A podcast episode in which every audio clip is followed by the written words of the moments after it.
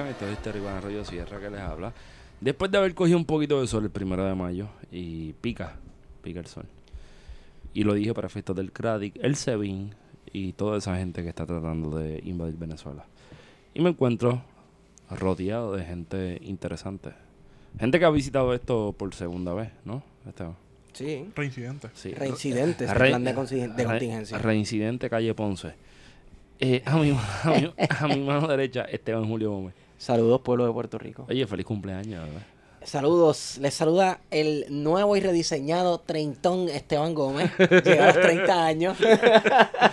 Gracias a todos los que sí, me felicitaron, sí, enviaron cariñitos y mensajes y cuanta cosa. Gracias, un abrazo.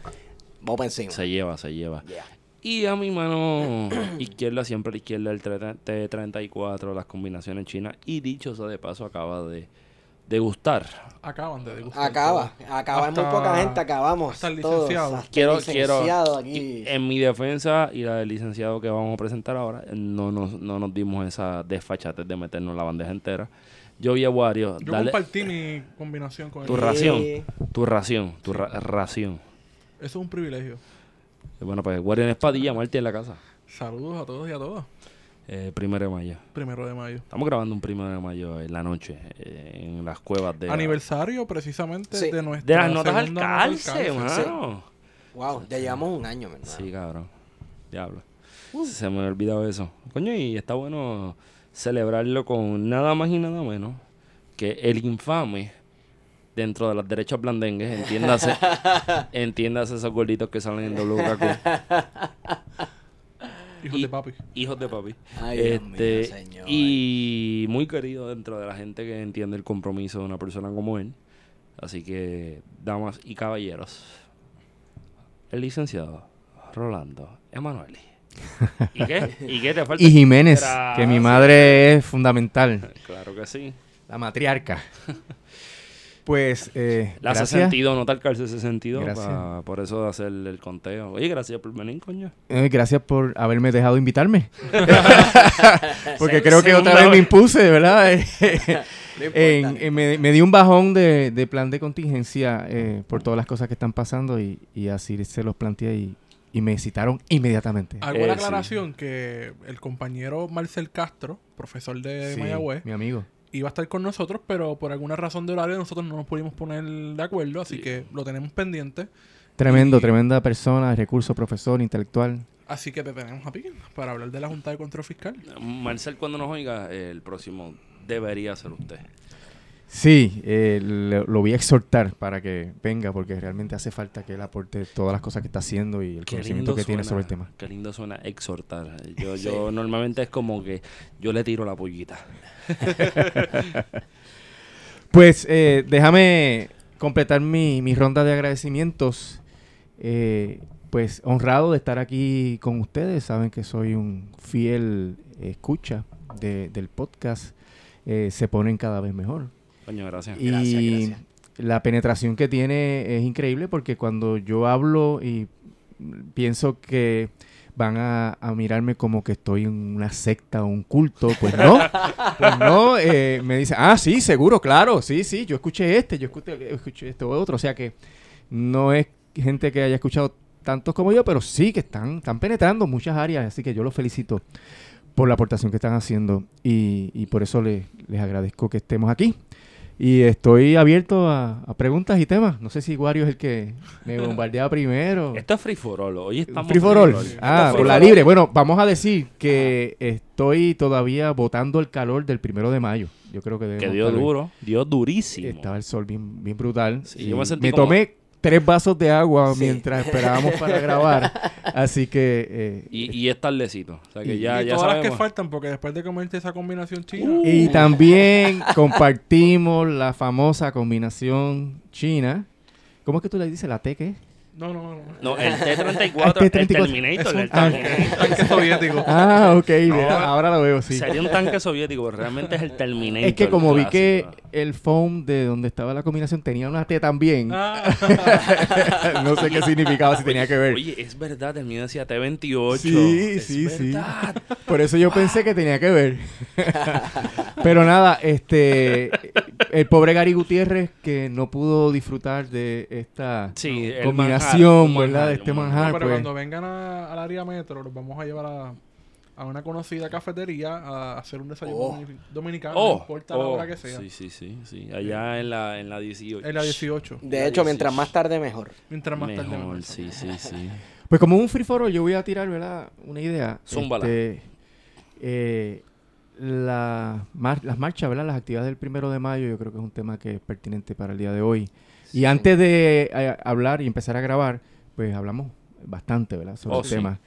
Eh, yo como hice eh, el año pasado y el anterior, pues estuve en la marcha de Lautier, que salió del eh, estadio Irán Bithorn que estuvo eh, muy interesante por la improvisación que se generó por la manía que tenía la policía este año de controlar al extremo Todo. las actividades y la dirección y la manera en que se protesta que en términos constitucionales siempre se nos machaca, no, el Estado no puede controlar la sustancia, el mensaje, pero puede controlar el tiempo, la forma y el lugar. Pero cuando este control es arbitrario, porque eh, ¿qué razón puede tener la policía para no dejarte pasar por una avenida de cuatro carriles, verdad? Pues eso ya es un control arbitrario que, que tiene un impacto en la sustancia. Y tal vez la estrategia que se utilizó, pensando yo después de, de lo, de lo que ocurrió, ¿verdad? Que es fácil cuando uno mira para atrás.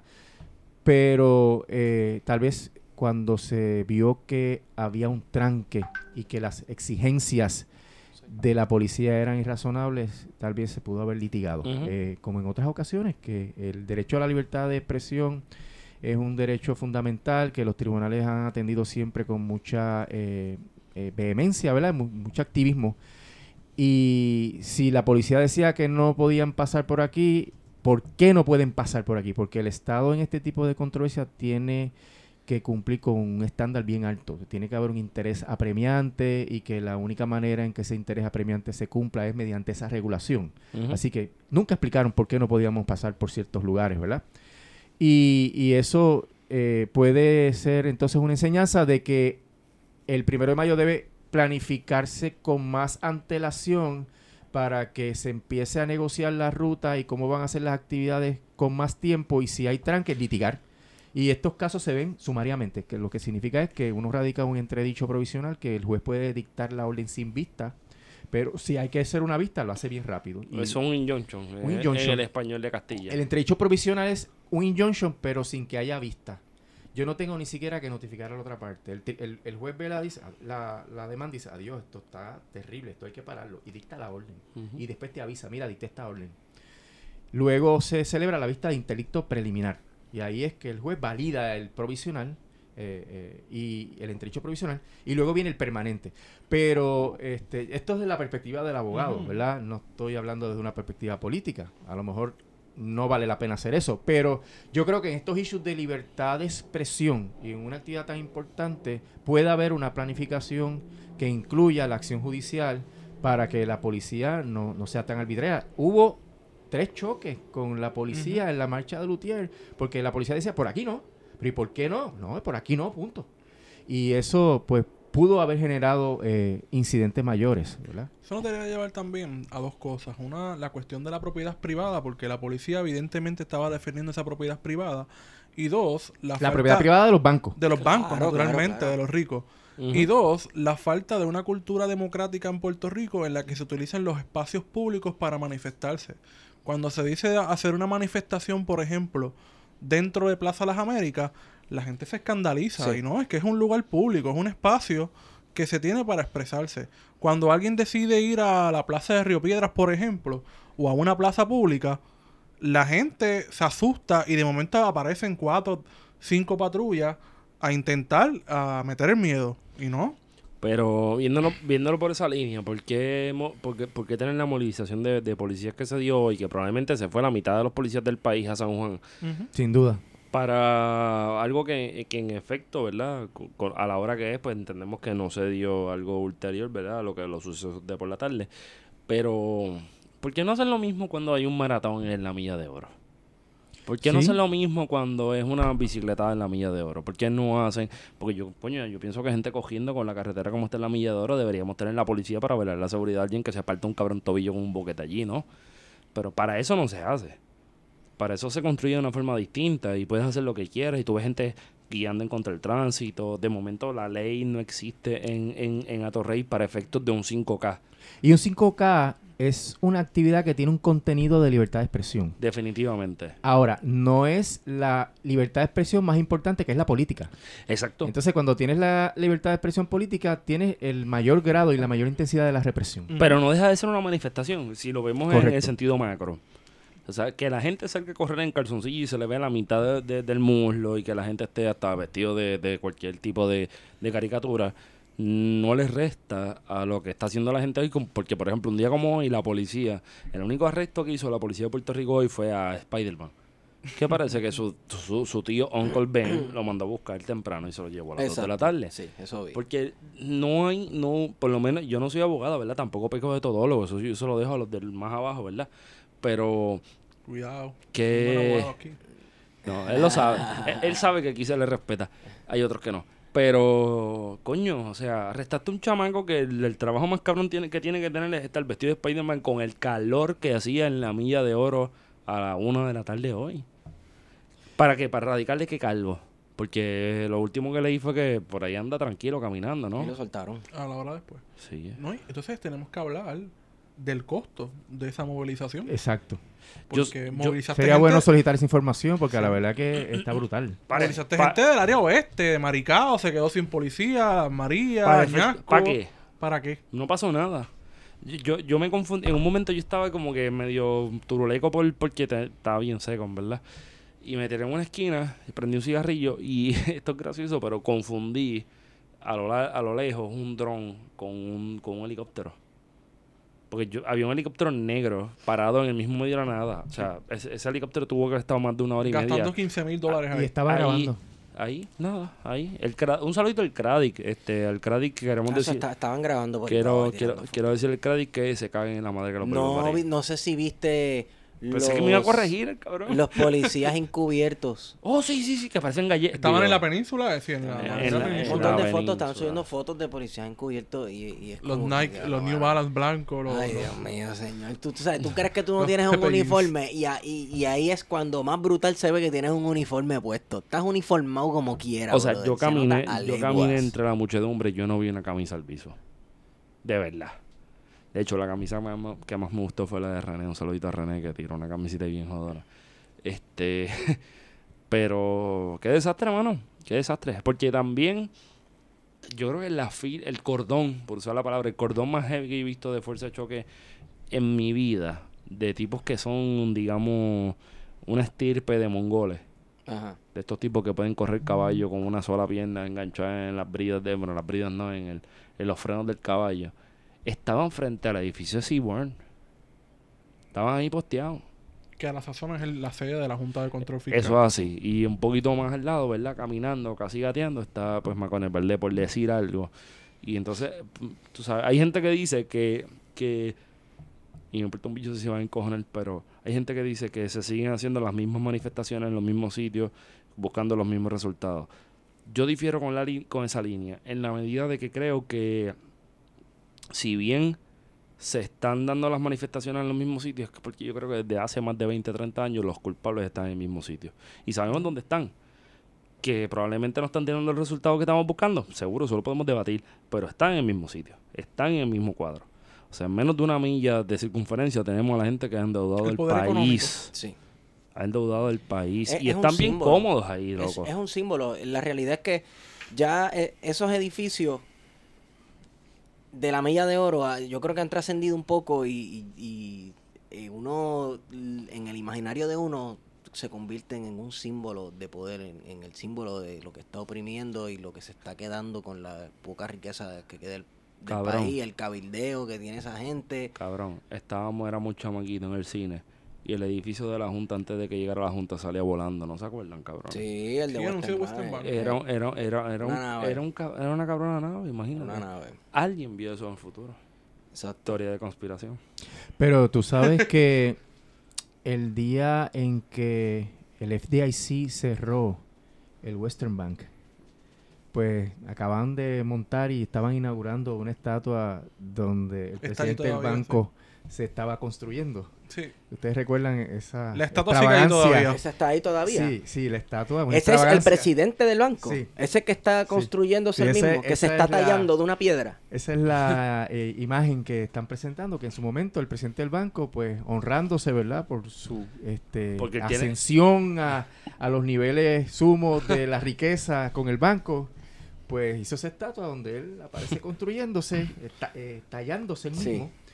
Y entonces, pues el día que estaban inaugurando eso, pues el FDIC, eh, o al otro día cerró Cerró el banco. el banco, ¿verdad? Así que son las ironías de, de Qué ese... ego. Oíde. Pero, pero yo quiero es señalar que hay dos focos de atención, porque está el poder financiero capi- del capital, ¿verdad? ¿Verdad? Que está concentrado en su mayoría ahí en esa milla de oro, Bueno, y en se le Nueva, llama York, así. y en Nueva York sobre todo. Bueno, eh, aquí es aquí. un apéndice pequeñito sí, sí, de sí, ese sí, capital sí, de sí. Nueva York, pero aquí tenemos el otro enclave, que es el poder colonial, claro. que está ejercido por el Tribunal Federal Sí. y por el. FBI. ¿Ustedes han visto el edificio que están haciendo al lado del Tribunal Federal de Charlón? ¿Saben Espérate, qué es eso, verdad? ¿Qué? No, No. no Ese es el. FBI. Son las oficinas nuevas del FBI. Cuando tú podías Oh. pensar, ah, no, Estados Unidos quiere salir de Puerto Rico, está haciendo un mega edificio que esos eh, cristales que han puesto ahí aguantan un bazucazo. Porque yo vi cuando estaban montando y eso son A prueba de machetero. A porque- prueba de a prueba de machetero. A prueba de un Este, M72. y, y a la verdad que da un poco de dolor porque si el imperio estuviera pensando en que tiene que resolver el problema político, no estaría invirtiendo tanto Claro. dinero. Ese edificio tiene que haber costado un montón de dinero. Y eso se podría averiguar.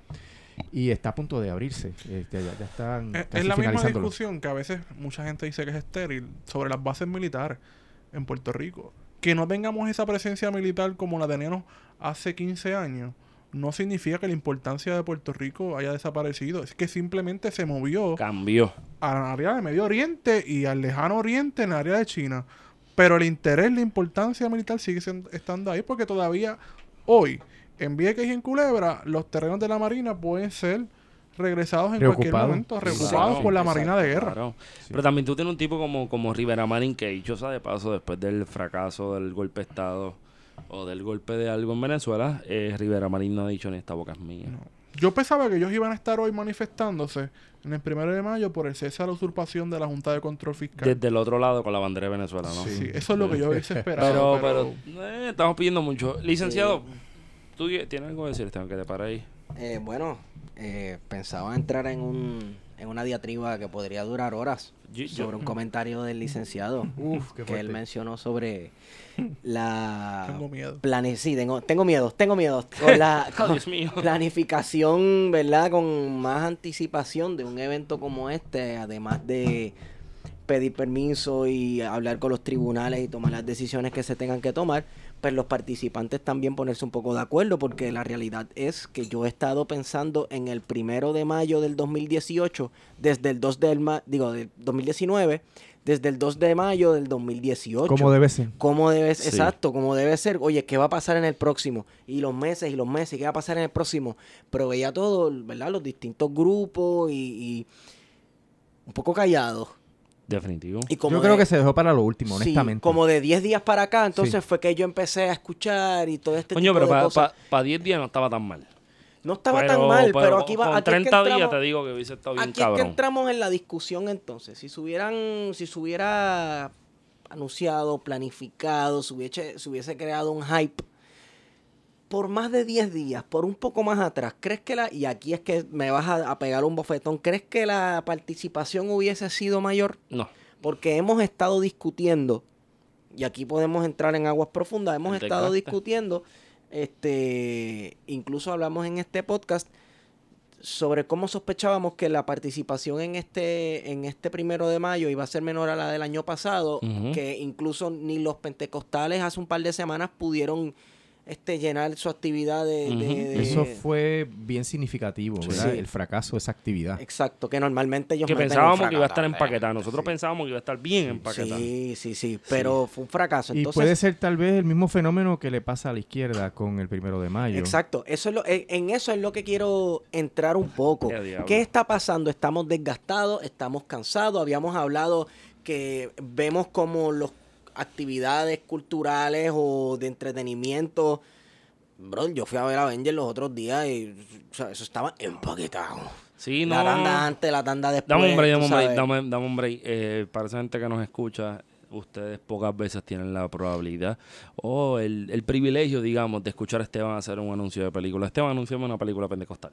Eh, pentecostal. Sí, ¿Por qué tira, pentecostal? el, el fuego de Dios, tírame la voz de sé. película. Este verano, Cristo volvió luego de tres días en la tumba. Resucitó. Esto ¿Tú sabes, tú sabes por qué no puedo hacerlo mucho rato? Porque el cumpleaños se dio heavy. Bien cabrón. Y, y amanecí. Estuvo amanecí destruido. durísimo. Amanecí destruido. Este, Pero mira, déjame dar mi opinión Zúmbala, sobre zúmbala, por zúmbala, qué yo zúmbala. pienso que Pero los te- movimientos sociales se han ido desgastando. antes que empieces, bajaste una línea bien interesante. Que el primero de mayo como el clamor a Dios. Oye, duro. Sí, No, duro, sí, duro, sí, mi conectan, respeto, mi respeto, dale, dale por ahí. Pues mira, yo creo que la base de nuestro problema de movilización, obviamente, es el coloniaje, ¿verdad? Estamos totalmente afectados, condicionados. ¿verdad? Por, por esta enfermedad tan terrible que todos padecemos, nadie está por encima de eso. Eso es así.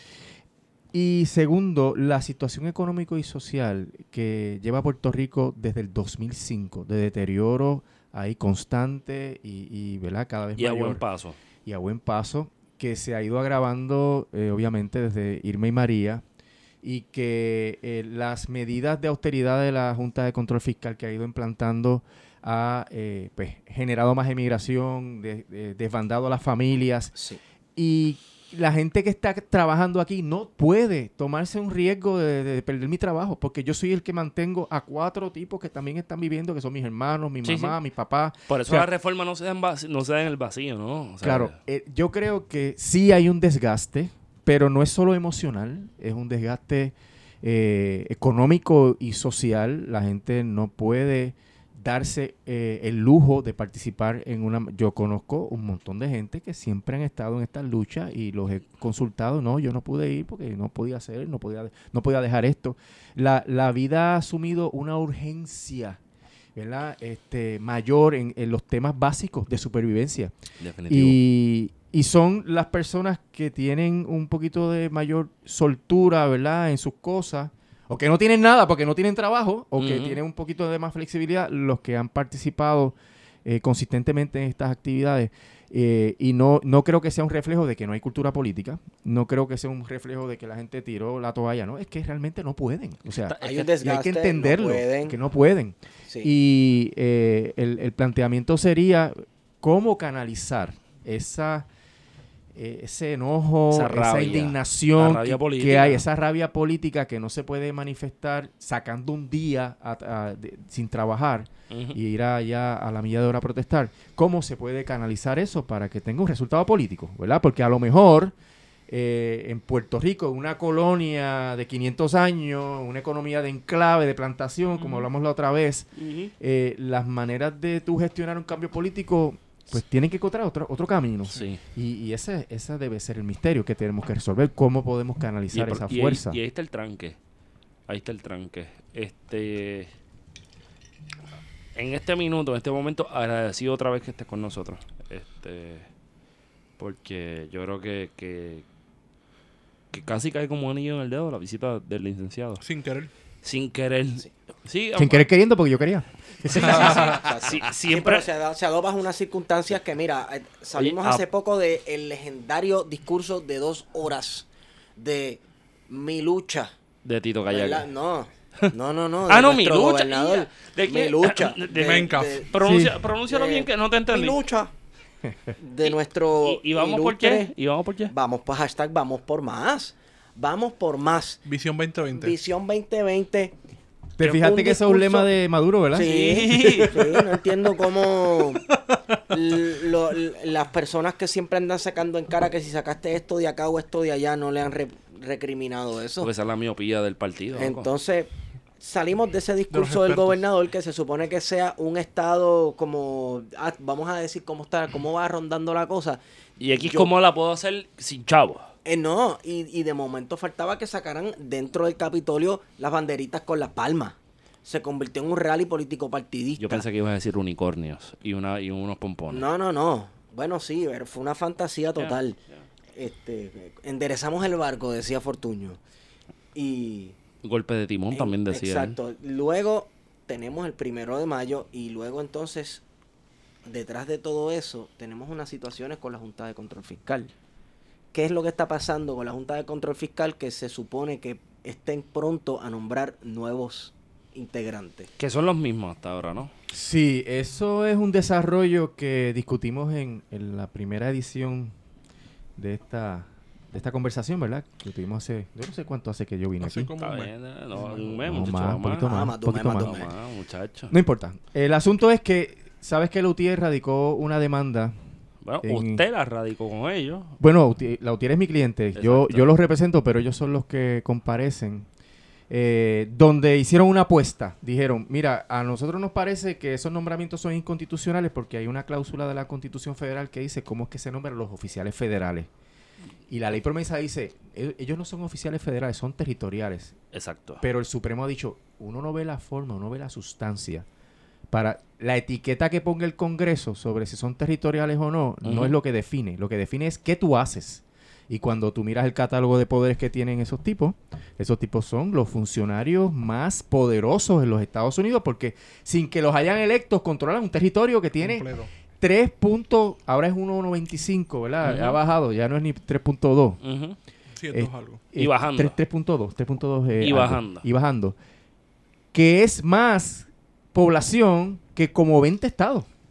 Entonces tiene siete tipos que controlan todos los aspectos de- del país, ¿verdad? Y eso, pues, el planteamiento es, esos son funcionarios federales y se llevó el caso Laura Taylor Swain, que es la eh, juez La que cantante. asignó Roberts, el presidente del Tribunal Supremo Federal, para que resolviera el problema de, de Puerto Rico, dijo, esa demanda no tiene mérito y la desestimó, pero se fue al, al circuito y en el circuito el juez Torrey emitió una decisión junto a dos colegas, ¿verdad? Son tres jueces los que deciden y determinó que eran inconstitucionales los nombramientos. Eso pues sacudió el país y sacudió la Junta porque eh, eh, hasta ahora todo el mundo la veía como omnímoda y había una suspicacia bien brutal y te lo digo porque yo la sentía la presión y hasta había una sorna de que Manuel está llevando ese caso loco, este, que está esperando, que ingenuo, yo escuché eso por ahí. Sí, sí. Sí, eh, comentaristas que le pagan en las Ah, estaciones sí, y esas sí, cosas. sí. Fotutitos. Eh, o hijos. o hijos de fotutitos. y- O fotutitos que son fotutitos. Y en realidad yo siempre decía, no soy ingenio, ingenuo, yo estoy en la corte del imperio, yo lo, yo lo sabía, pero hay cosas que en el constitucionalismo americano son dos más dos es cuatro. Ellos, eh, algunos valores que ellos protegen y la separación de poderes para ellos es como principal. Porque eso es la garantía contra la tiranía. Entonces el, el circuito resuelve, son inconstitucionales, pero, y ahí es donde me encofogono. Te encojones. Ah, tú sabes que eso se puede decir aquí. Sí.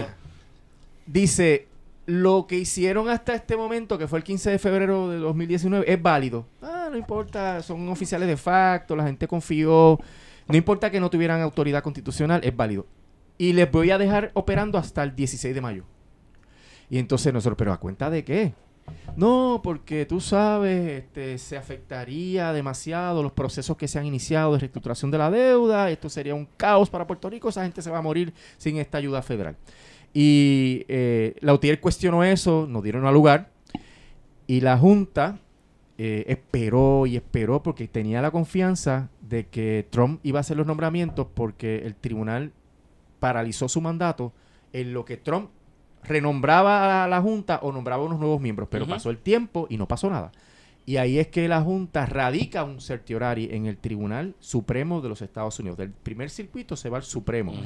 Y ese recurso es discrecional del Tribunal Supremo, lo que significa que ellos aceptan un por ciento raquítico de los casos que se presentan. Y para ser más exacto, 0.8%. Wow. Y O sea que esa gente está ahí robándose los chavos. No creas, es que son miles de peticiones. Obvio, son ¿no? Pues miles. Si nos vamos a población, todo son el un montón, país claro. sí, pidiendo remedios desde que yo fui, me estacioné y alguien me gritó algo y eso me violentó un derecho y re- re- recurren hasta el final. pasando, sí. Hay instituciones que se dedican a financiar esos casos porque generan cambios sociales, ¿verdad? Definitivo. Este, y, y hay grupos que también están para que se reviertan los, los cambios sociales que se han logrado. Así que eso es una guerra de grandes ligas allá. Y esta petición incluyó que fueron al circuito a decirle, mira, yo radiqué en el Tribunal Supremo, dame un chance, déjame seguir después del 16 en lo que el Tribunal Supremo resuelve. Pero eh, qué curioso, ¿verdad? Cuando ellos hacen eso, obviamente Lautier y Aurelius, que es el otro grupo, ¿verdad? Que es un fondo buitre, que quiere que se desestimen los casos de título 3 mediante esa ese reclamo, pues nos oponemos y decimos que eh, no se puede paralizar porque es que, y, y la perspectiva de Lutier, la que yo planteé, este régimen es un crimen de derecho internacional porque está fundado en los casos insulares. La otra vez hablamos de esas decisiones de principio del siglo. XX que dijeron que nosotros como tenemos una cultura, una raza, un idioma distinto, no podemos tener la capacidad de entender las instituciones de derecho norteamericano. Y por eso somos un territorio no incorporado, separados y desiguales. Hablamos de Plessy versus Ferguson, que estableció la doctrina de que los negros estaban bien, como la canción, Mientras no se si estaban separados, pero iguales. Puerto Rico, los puertorriqueños somos separados porque no somos parte de Estados Unidos, pero desiguales porque no nos tratan de la misma manera que otros ciudadanos.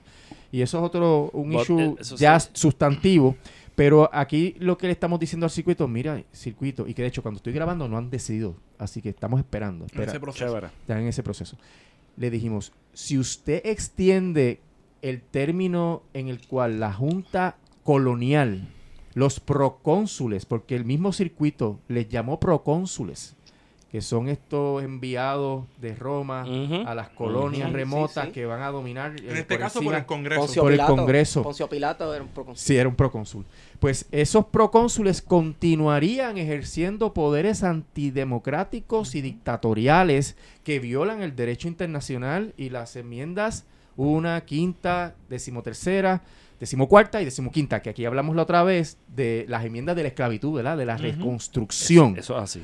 Y el planteamiento es que coloniaje igual a esclavitud. Definitivo. Y entonces, eh, el- la Junta sorpresivamente consigue, y de seguro es para influenciar al primer circuito, porque radicaron una moción hoy con ese planteamiento, consigue que Trump diga, y lo dijo bien tarde de la noche, de una manera que no hubo una conferencia de prensa, no salió allá en la oficina oval, Sí, nada Por, debajito. por debajo, ¿verdad? Dijo, voy a renominar los mismos miembros de la Junta, pero hasta que completen sus términos.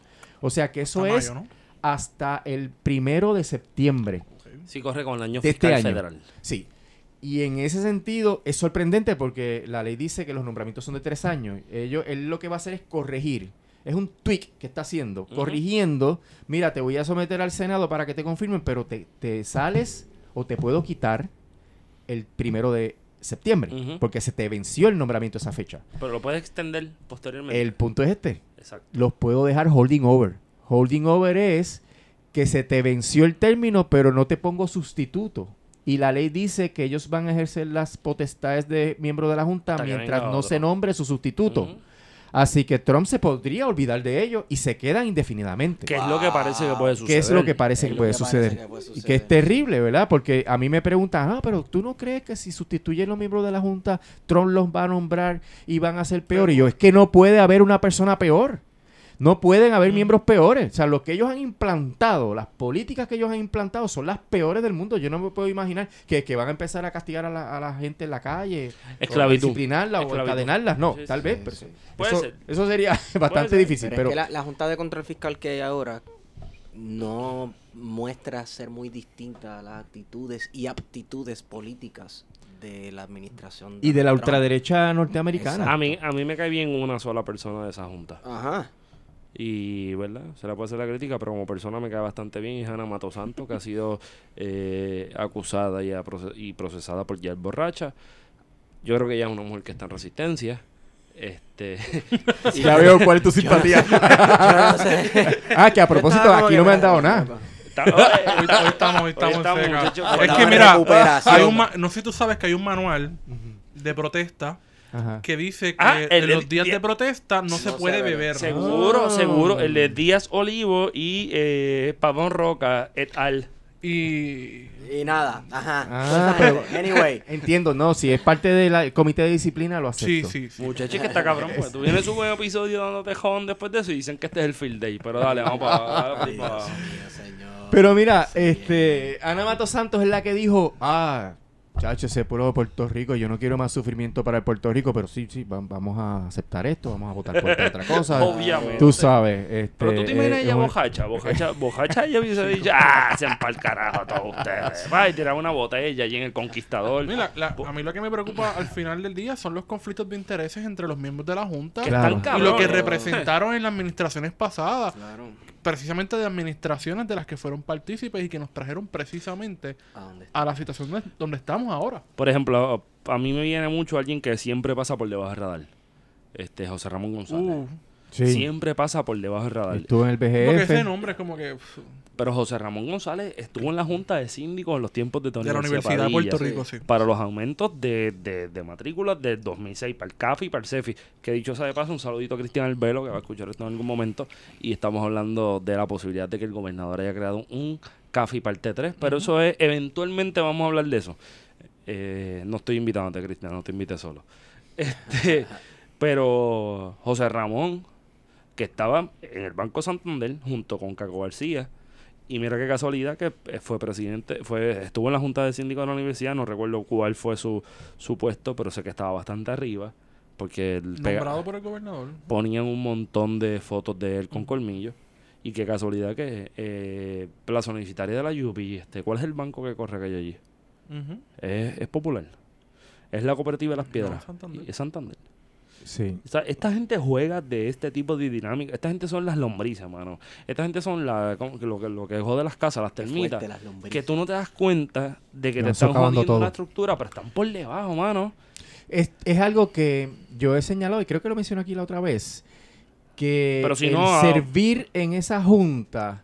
Ah, ellos no cobran dinero por servir, eso, eso es pro bono. Pero falso, falso. Es- son las relaciones económicas que ellos fortalecen. Con la otorgación de todos esos contratos a esos bufetes, casas financieras, a esos bancos, compañías de relaciones Los públicas. propios Eso te intereses crea. personales de él, Claro. los bonos. Claro. Ah, Pero los- ellos se están velando el culo.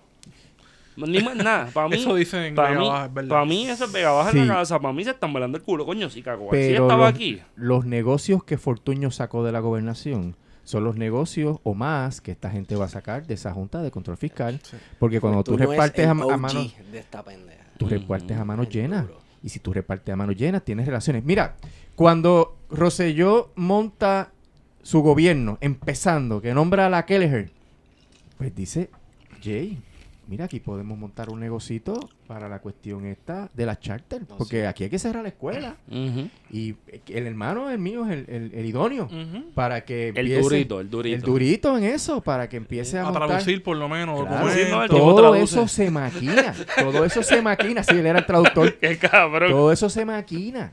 Ah, porque están todos estos chavos.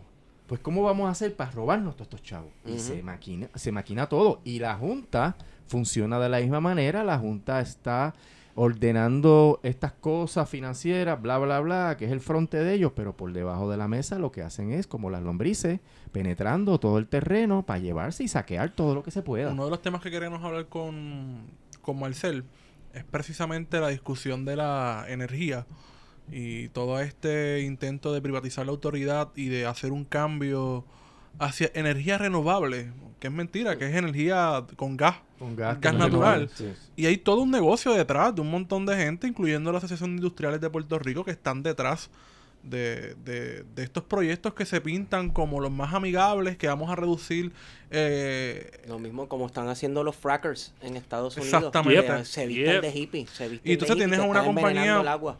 Como a ese, que tiene una campaña constante estos días. Wow, en Twitter, en la que cabrón. básicamente puedes utilizar las- el carbón y te lo puedes meter por las venas porque es, eh, es saludable. Es saludable. El carbón tú lo puedes usar hasta para lavar el carro. Y el problema de convertir la Autoridad de Energía Eléctrica al gas natural son los gasoductos.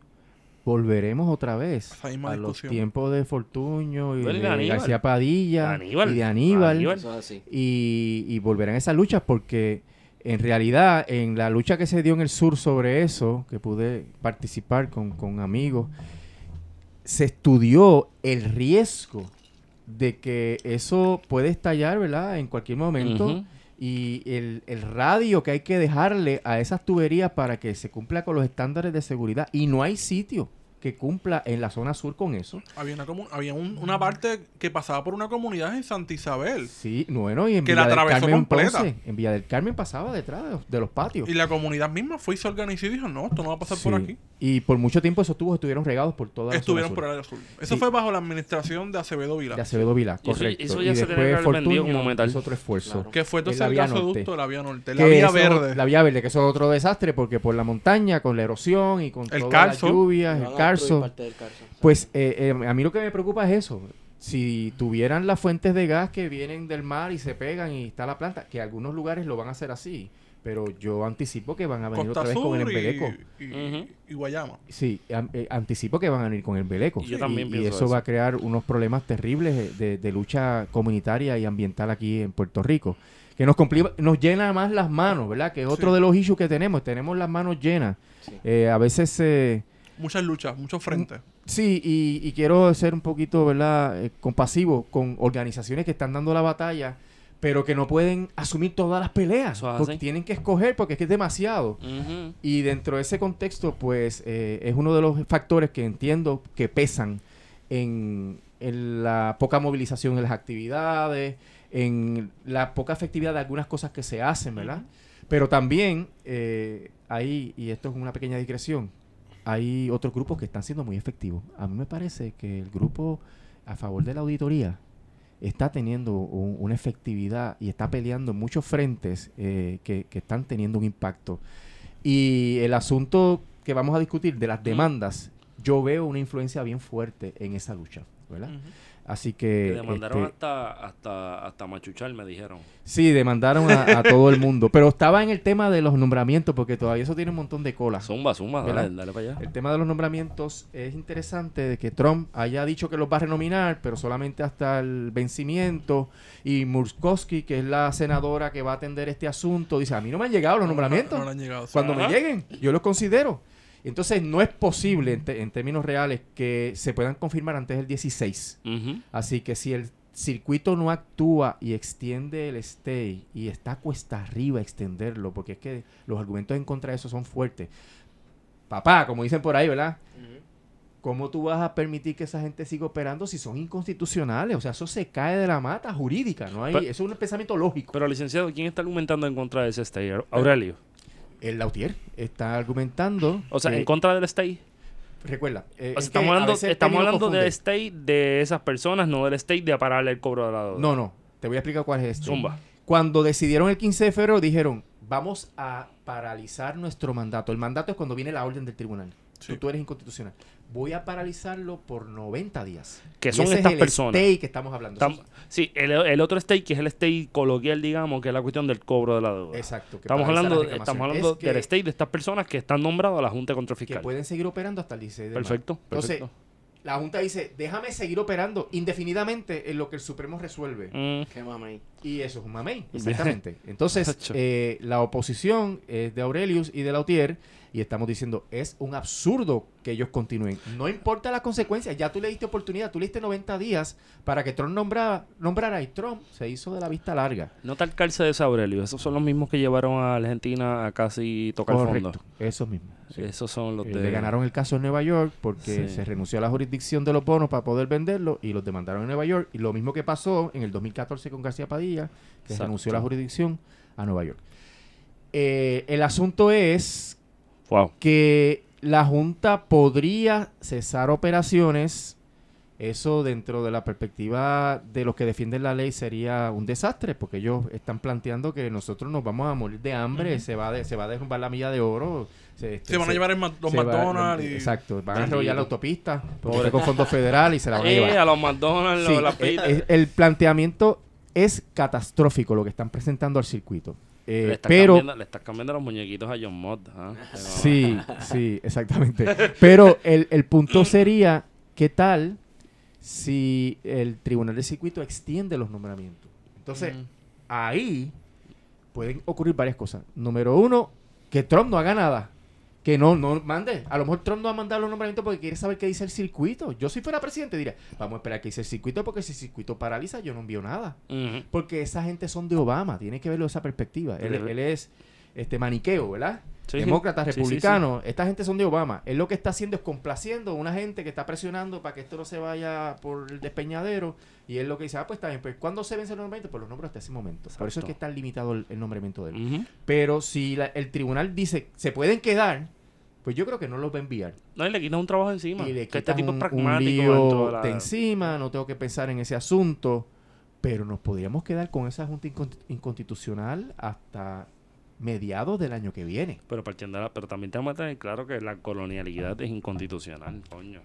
Ese es el otro caso que es sustantivo que podemos hablar luego. Pero el, el issue sería que hay el riesgo de que esa gente que no tiene autoridad legal, ni moral, ni internacional, ni, ni jurídica, ni nada, pues se queden gobernando por un fiat de la Corte de Primer Circuito. Si la Corte dice que no, ellos van a salir corriendo para el Supremo, porque el reglamento del Supremo dice, tú tienes que ir primero al circuito a pedir que continúe paralizado el caso, y si fallas, entonces vienes donde mí. Y ahí, si ellos radican esa moción, van a provocar que el tribunal diga, pásame ese expediente para acá. Porque cuando se radica una moción urgente, se cambian las prioridades. Y va por, exacto, va por encima, ¿no? Y entonces eh, el tribunal podría estar mirando, vamos a ver esto. Y miran la petición de certidumbre y dice, ¿esto tiene mérito o no tiene mérito? No, esto no tiene mérito. No ha lugar y se acabó la junta. Pero podrían decir, ah, este caso tiene mérito, así que vamos a aceptarlo, pero no lo deciden inmediatamente. La ley promesa dice que se tiene que resolver rápido, pero ellos tienen un, un calendario, un itinerario, y eso estaría para la primavera del año que viene. Así que tendríamos una junta ilegal por todo ese tiempo, meramente con un fiat judicial, permitiéndole eh, en, el, en el caso. Ahora, ¿qué, qué- cuál es la parte política y práctica de esto? O sea, el caso de los nombramientos ha provocado esta incertidumbre. Los mismos miembros de la. Junta lo aceptan. En todos los escritos dicen, mira, esto está en una situación bien difícil, estamos perdiendo la confianza de los acreedores, la confianza del gobierno, esto hay que regularizarlo, normalizarlo. Est- ellos están conscientes de que les crea un problema, porque nosotros hemos reiterado que podríamos impugnar todas las decisiones tomadas. Y de hecho, está en planes radicar una petición de certiorari en el Supremo para decir que anulen las decisiones que tomaron. Porque lo inconstitucional no genera derechos ni obligaciones. Entonces, el, el asunto. Digo, es- pero la derecha radial o sea, dice que lo que tú cogiste hay que pagarlo y con intereses. Sí, exacto. Ahí Sí, va. eh, ellos eh, son fanáticos de nosotros. y de Lotier y de todas esas cosas. Pero el, el asunto es que esa junta, y parece que aquí como que perdí el hilo, pero eh, me ubico rápido. Ah, ok, ok. Te iba a preguntar. Sí, eh, pero, pero me- déjame ver si puedo en- en- enganchar la idea. El- esa junta que está buscando que los eh, mantengan en la posición, Ujú. pues si Trump no hiciera nada, pues tendrían que cesar las operaciones. Eso, eso está claro. Sí, otro Eso- camino eso- a la ya vez. ellos lo aceptan, que ellos tienen que cesar eh, en, la, en la posición. Ahora, lo que iba a- allá recordé, lo que sí es importante es que abre una oportunidad política porque el Senado para confirmarlos tiene que pasar por un proceso que podría incluir vistas públicas. Ok. Un escrutinio ahí. Hay un escrutinio. Ellos tienen que hacer una investigación.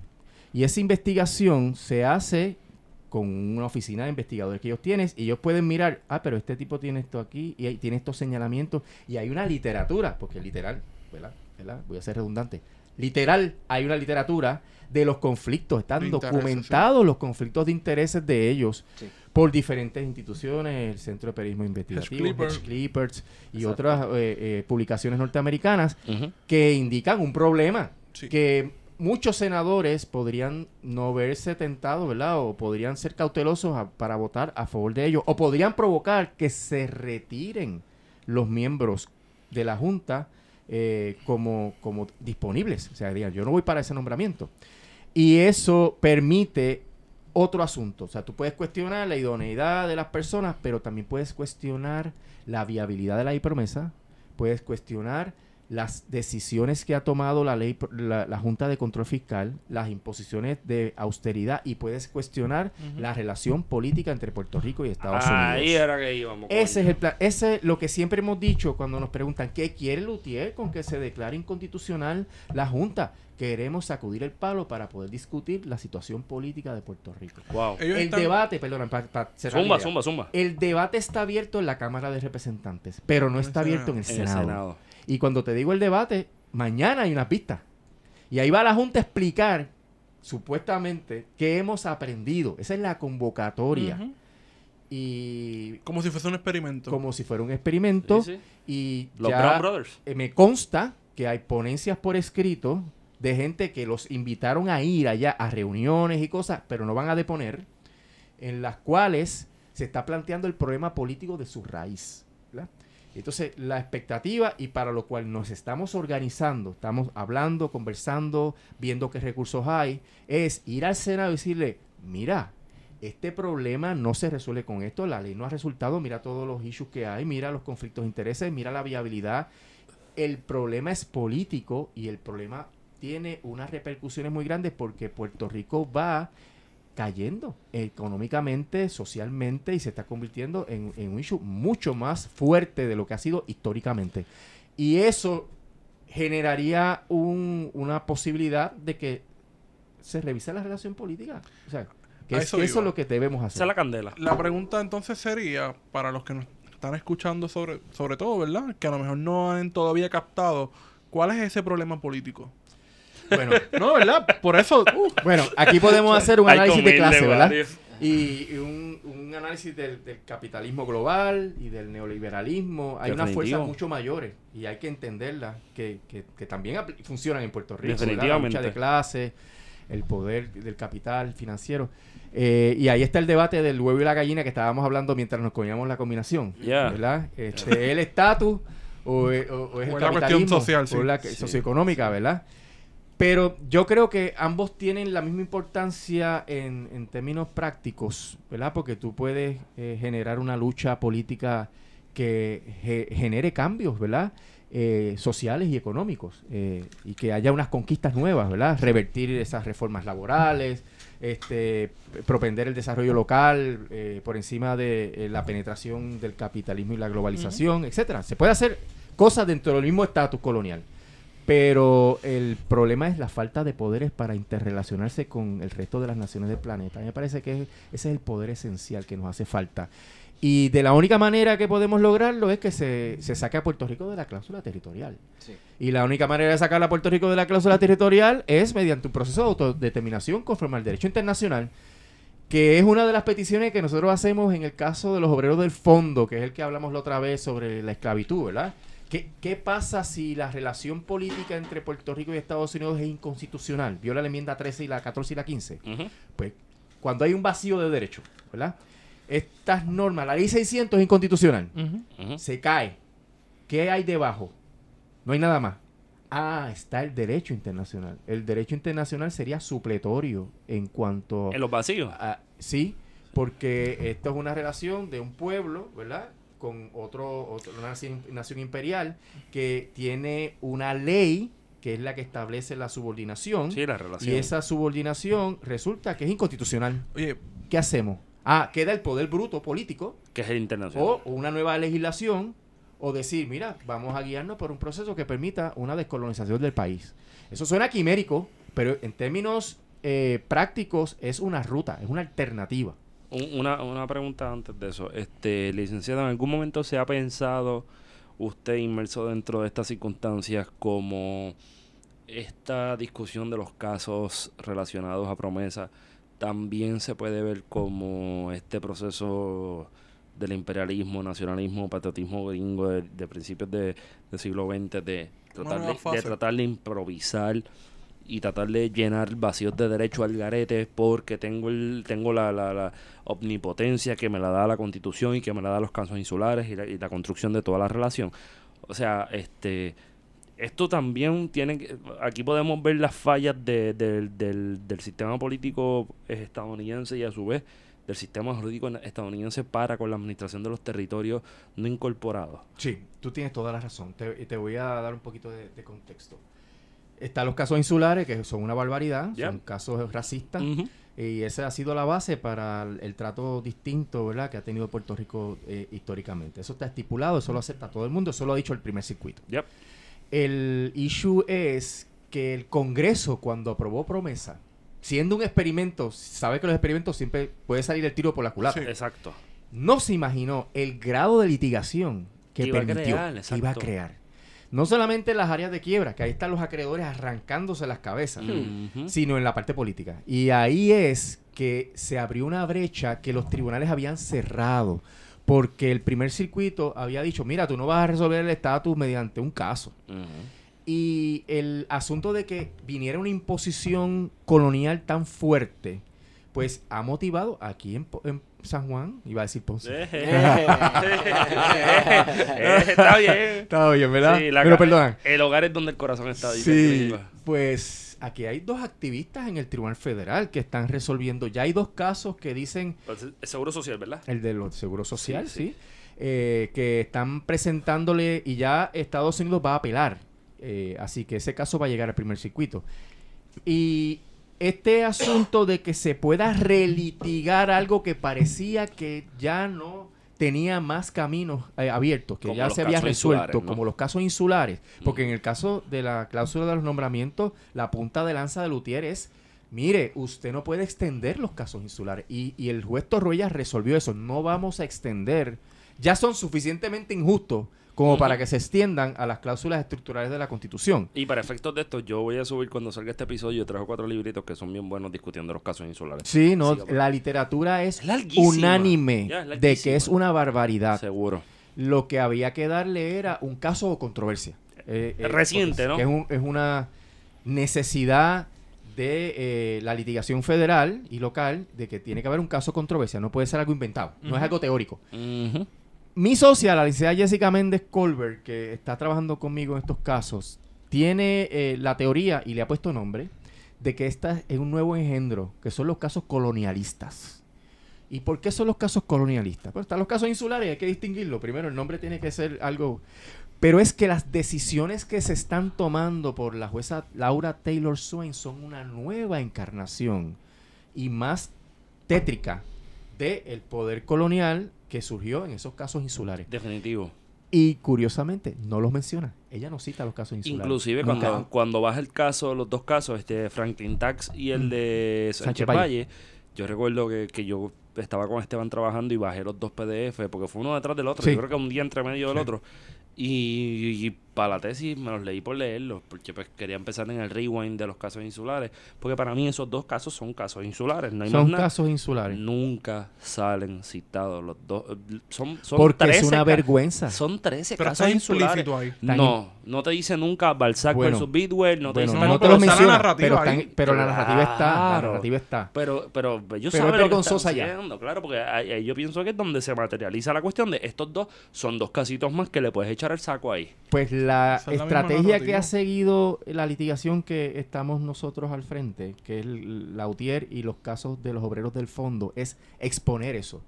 Nuestro preliminary statement, que es donde tú dices, mira, este caso trata de esto, es los casos insulares. Esto es así, esto nos tiene esta subordinación, esto viola el derecho internacional, porque queremos darle con, con el libro en la cara, porque el problema es que cuando tú evades, tú controlas el lenguaje, porque los jueces, uno de los poderes que tienen es que controlan el lenguaje y las, el significado de las palabras, ustedes que son sociólogos, histori- eh, historiadores.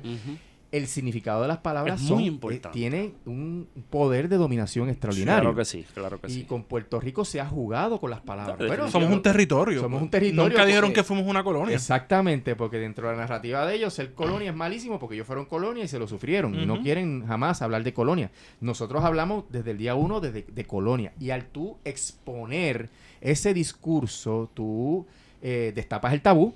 Entonces, Definitivo. Eh, la idea es que ellos tengan que enfrentar ese issue, ya no lo puedan evadir. Están evadiéndolo porque no lo mencionan, pero la narrativa es la misma. Sí. Ese es el problema Y- que le pasa a los liberales, que cuando tú le planteas la cuestión de Puerto Rico, dicen, es una cuestión del territorio y como una cuestión de territorio tenemos que hablar de derechos. Entonces la presentan la estadidad como una solución De derechos de civiles. derechos, De derechos civiles. Cuando no lo ves, cuando vamos a la cuestión colonial, pensamos que es mucho más profundo que eso. Claro, y perdóname a la gente que me escucha, ¿verdad? Estadistas, con todo el respeto que se merecen, eso es una casqueta mental. Sí, en términos reales, eh, el pueblo de Estados Unidos es un pueblo xenofóbico. Eh, esta xenofobia ha estado, ha estado creciendo y ya a mí me gritaron, yo estuve en Nueva York hace tres semanas, cuatro semanas atrás, un tipo, íbamos por Chinatown, nos empezó a gritar, ustedes los Puerto Ricans son esto y lo otro y lo otro y lo otro, de la nada, porque nos escucharon hablando español. O sea que estamos expuestos a ese discurso racista. Que estuvo oculto- que estuvo realmente, oculto. que realmente se- Estuvo exacto, oculto, se siempre existido. siempre estaba. Eso cuando uno... Trump sacó ese monstruo Sí, porque sí. él empezó a, a- a A hablarlo públicamente público. y lenguaje no nacionalista. Y la gente dijo, pues ya, si él lo dijo, lo puedo decir yo, ¿verdad? Pero, eliminó el concepto de políticamente correcto. exacto. Ver, ver, por ejemplo, Wario, Wario- yo tengo muchas de esas imágenes, pero Wario, yo no las tiro porque Wario ya tiene esa esquinita manga. Este, los, di- lo- la- la- los- las pictografías, digamos, de principios del siglo XX en los periódicos. Tú Sí, sabes, el tío, el tío Sama arrastrando los negros bembones, que significa Cuba, Puerto Rico, Filipinas, Sí. Ladrones.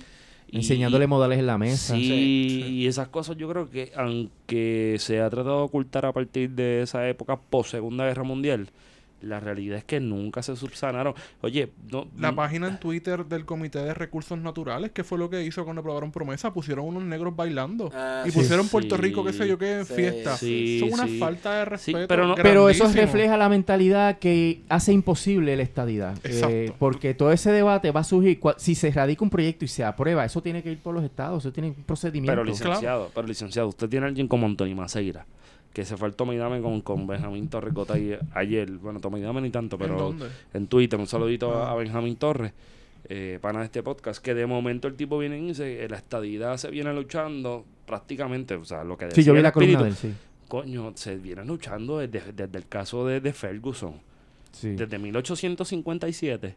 Oye, eso es un comentario historiográficamente... Antihistórico, cabrón. Sí, cabrón. Ah. O sea, en 1857 los boricos probablemente estaban peleando con una fiebre amarilla de esas de las que dieron a finales del siglo Con algún ciclón. o, o algún ciclón que arrancó hasta los ñames, ¿verdad? Este, y este tipo viene a tratar de construirse a partir de la historia estadounidense. Y no hay cosa más estúpida que un puertorriqueño que se trata de construir a partir de eso.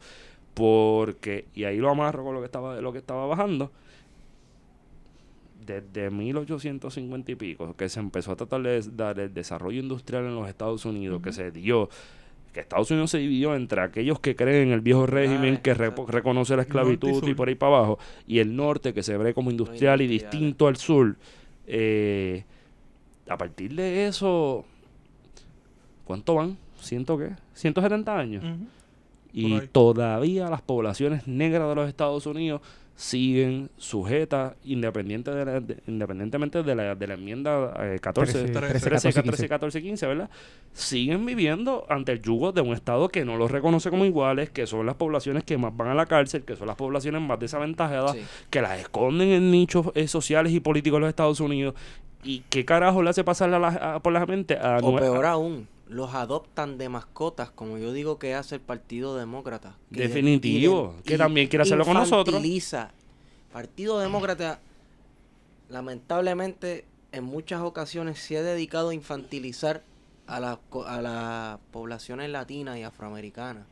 Como que mira, eh, ¿sabes? Si tú eres latino si tú eres negro, tú tienes que ser de nuestro equipo. Y ahora lo hace con la trampa de la diversidad. Eso es otro tema un poquito Eh, Eso más. nos va a coger 10 días.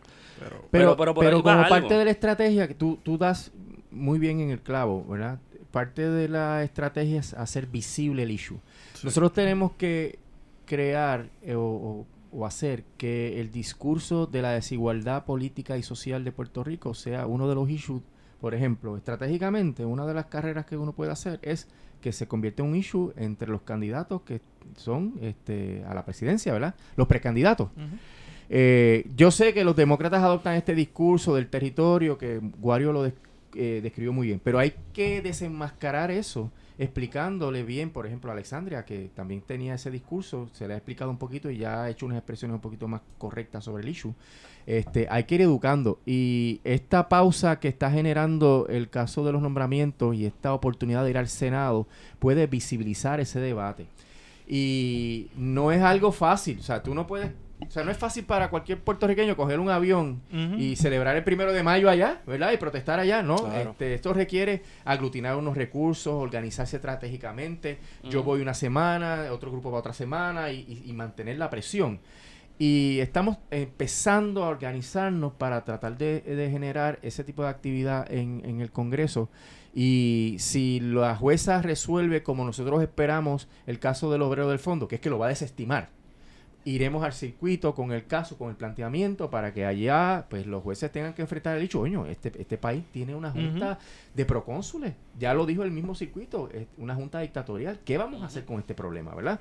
Así que eh, en ese contexto, el- la oportunidad, que es como iniciamos el tema, la oportunidad que se genera es que podemos plantear el issue a unos niveles de poder. Que empezamos con eso. Vamos a la Milla de Oro, o vamos a la calle Chaldón, o a la Corte Federal en Viejo San Juan. Empezamos, ¿dónde vamos a protestar? Pues tenemos Claro. otro foco más de protesta, porque ellos tienen la obligación de trabajar con el issue. O sea, no, no lo van a hacer porque le caemos bien. Es porque cayeron estos nombramientos aquí y yo tengo que hacer una vista pública y para hacer la vista pública le tengo que dar acceso a una gente que me venga a contar. Pues hay que contarle cuál es la narrativa Sí. que los puertorriqueños van a empujar en cuanto a la relación colonial. Y que ellos son los responsables al final del día. Claro, eh, en el Tratado de París, si vamos a hacer jurídico, eh, dice que ellos tienen eh, la encomienda de determinar la condición política de los nacionales de Puerto Rico. Y hasta ahora lo han hecho con este emplaste, ¿verdad? Que es el asunto de la ciudadanía con los casos insulares, porque eso es un emplaste. Eh, en realidad eh, es un mierdero, ¿verdad? Para que Sí. podamos ser lo más correcto posible. Y ese mierdero, como dice Feto, está explotando ahora. Ujú. Y, es, y hay que aprovechar la coyuntura de que esté explotando para que se visibilice y sea un tema de, de discusión en, lo- en los círculos de poder norte- norteamericanos. Claro, y hay que ver también que en la diáspora hay mucha gente organizada que puede ayudar y contribuir precisamente a esa lucha que visibilice. Sé de gente en Chicago y Nueva York que Sí. están meti- metiendo mano con el asunto de, de- de la Junta de Control Fiscal, denunciando constantemente, no solamente en la sede de la ONU, sino también en Wall Street, eh, y llevando el mensaje, eh, sobre todo a los demócratas que, que pueden de alguna manera simpatizar con la causa, eh, más allá de hacerle una guerra contra Trump, sino de decir, mira, la situación de Puerto Rico es seria, no es una cuestión de, dere- de derechos civiles, es mucho más que eso, es una cuestión de colonialismo, hay Y que derechos con humanos. esta gente y de, De derechos, derechos humanos. Mira, sobre Nueva York y, y Chicago, me alegro que lo menciones porque estuve con la gente de Nueva York. eh, la licenciada Méndez y yo le dimos una conferencia y se involucraron y van a, a asistirnos a nosotros en, en recoger, ¿verdad? Eh, algún tipo de apoyo en bufetes o en grupos sociales que puedan ayudarnos en esta lucha que es bien desigual. Que Claro. en la corte, pues el 99.9 de los abogados son extranjeros, son varones de Wall Street o de Washington, de bufetes que son globales, con oficinas en, en Japón, en Alemania, en Con todos los- todos los recursos del mundo. con todos los recursos del mundo y hay que organizarse para luchar en contra de ese, de ese poder. Y en Chicago estuvimos en facultades de derecho, estuvimos en DePaul, en Kent y en Marshall. eh, explicando el, el issue y los estudiantes que estuvieron en esas actividades quedaron consternados por la situación política porque a ellos les venden el discurso de que esta ley está haciendo maravilla porque eso es lo que se escucha allá Yared Escobar y da un discurso este, la En una universidad, sí. en una universidad y sale un titular. "Ah, Qué bueno que están resolviendo los problemas de la Y deuda de tienes Puerto una Rico. persona como que eres el que se plantea como la gran salvadora del sistema público de como la adulta en el, en el salón. la adulta en el salón de esta persona que es la única civilizada y que está llevando a los nenes a, a la civilización porque tiene una falta de cultura y que esa falta de cultura ha hecho que el Departamento de Educación en Puerto Rico por décadas no haya funcionado cuando esa no es la realidad. Ese es el discurso de los casos es el insulares. discurso de los casos insulares, claro. Y en Esa es- narrativa sigue tan presente. sí, y, y lo que realmente me impresionó de estas dos visitas a Nueva York y Chicago es el desconocimiento que hay y que han comprado esa narrativa, pero cuando se le explica realmente lo que está ocurriendo, hay un cambio eh, rápido de perspectiva. Eh, varios estudiantes eh, se mostraron eh, inclinados a, pa- ayudarnos. De hecho, una viene a Puerto Rico y quiere hacer un internado de la oficina para empaparse de todo esto. Y la idea es que esa diáspora pueda concretar en acciones bien puntuales cómo ayudar a las luchas que estamos dando aquí en cuanto a la ley promesa. Eh, también esta semana salió, aunque esto va a salir la próxima semana, de segunda semana de mayo, Eh, las demandas a la Junta de Control Fiscal, ¿en qué consiste estas demandas? Si nos las puedes explicar. Yo cuando empecé a ver las demandas, porque sabíamos que venían, porque fue un proceso de litigación que se dio en cuanto al tema, pero no pude estar eh, más enojado, ¿verdad? Eh, con otra de las consecuencias colaterales de la imposición de la ley promesa que sus defensores no, no quisieron ver, ¿verdad? Eh, siempre cuando tú lees la ley promesa y tú conoces un poquito del derecho de quiebra, tú te das cuenta de que esto va a impactar y se va a llevar, es como una bomba nuclear, que se lleva todo. Ustedes han visto esos videos, ¿verdad? Que eso Sí. revienta y se lleva todo. Eso es promesa en Puerto Rico, porque no es una ley para bregar con los bonos, es una ley para bregar con todas las relaciones económicas del país. Y entonces, eh, bajo el código de quiebra, hay una disposición que permite que el deudor, y en este caso es el gobierno de- Puerto Rico que radicó este título 3, es el deudor, pues pueda mirar para atrás y decir, caramba, yo cuando ya estaba insolvente te pagué a ti, pero a Feto no le pagué. Le pagué a Esteban, pero no le pagué a Manueli. Y yo escogí a quién pagarle. Entonces, hay unas disposiciones que dicen, eso es un pago preferencial. Ah, era tu panita, Guario era tu panita. Pues le pagaste a él y dejaste al otro enganchado. ¿A quién dejaron enganchado? A los bonistas, ¿no? Y a muchos otros suplidores que no le pagaron. Que por eso hay tantos proof of claims, ¿verdad? Y entonces, ese poder lo ejerce el deudor o el síndico, y aquí en este caso el síndico es la Junta, y ha empezado a radicar estas demandas que tienen la expectativa de recaudar 4 mil millones de dólares. Cuando digo la expectativa es porque no se va a lograr todo, pero el, el impacto de golpe cuando tú recibes la demanda, pues resulta que desde el 2012, que ellos están yendo hasta el 2012, te han pagado 5 millones y tú has estado dando tutoría o est- has estado, has estado vendiéndole gasolina, porque te mandaron a Total, por ejemplo, que le vende Sí. gasolina al gobierno. Sí.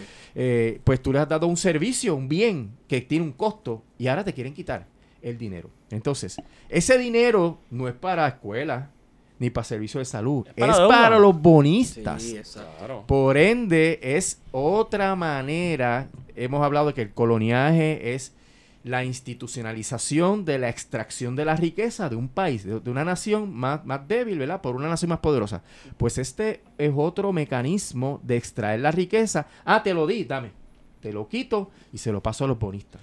Y, y eso, van 230 demandas. ¿Cuántas más o menos tú crees que van a ser, Emanuel? ¿Cuántos qué? ¿Cuántas más o menos tú crees que van a terminar siendo? Bueno, A- a, a- la luz de los estándares que ellos están alegando, Ajá. podrían ser miles, Miles. Pero ellos están escogiendo las que tienen un valor sustancial y la menos que yo he visto de un millón. Así que eh, un millón para arriba, Sí. vamos a decirlo así. Y, y, Pero a Walmart lo acaban de demandar y le han reclamado 60 millones de pesos. y muy bien merecido. Y se lo merecen, sí. Claro. Este, no, no he visto a tu patrono ahí, Ey, ¿sabes? no. Este, Eh, mira, pero me no compran si baterías así. ahí, el gobierno no le compra baterías a ustedes ahí. No, no compra. Ok. Pues mira, este No, literalmente no compra. Eh, compra los alcaldes, como ¿cómo se llama? El loquito este de... de, ¿De Junta? Es de Junta comprando LPs allí, tú sabes. Así. Pues mira, el asunto es que, por ejemplo, eh, de hoy, esto es caliente de hoy, porque estas demandas, el grueso fueron ayer.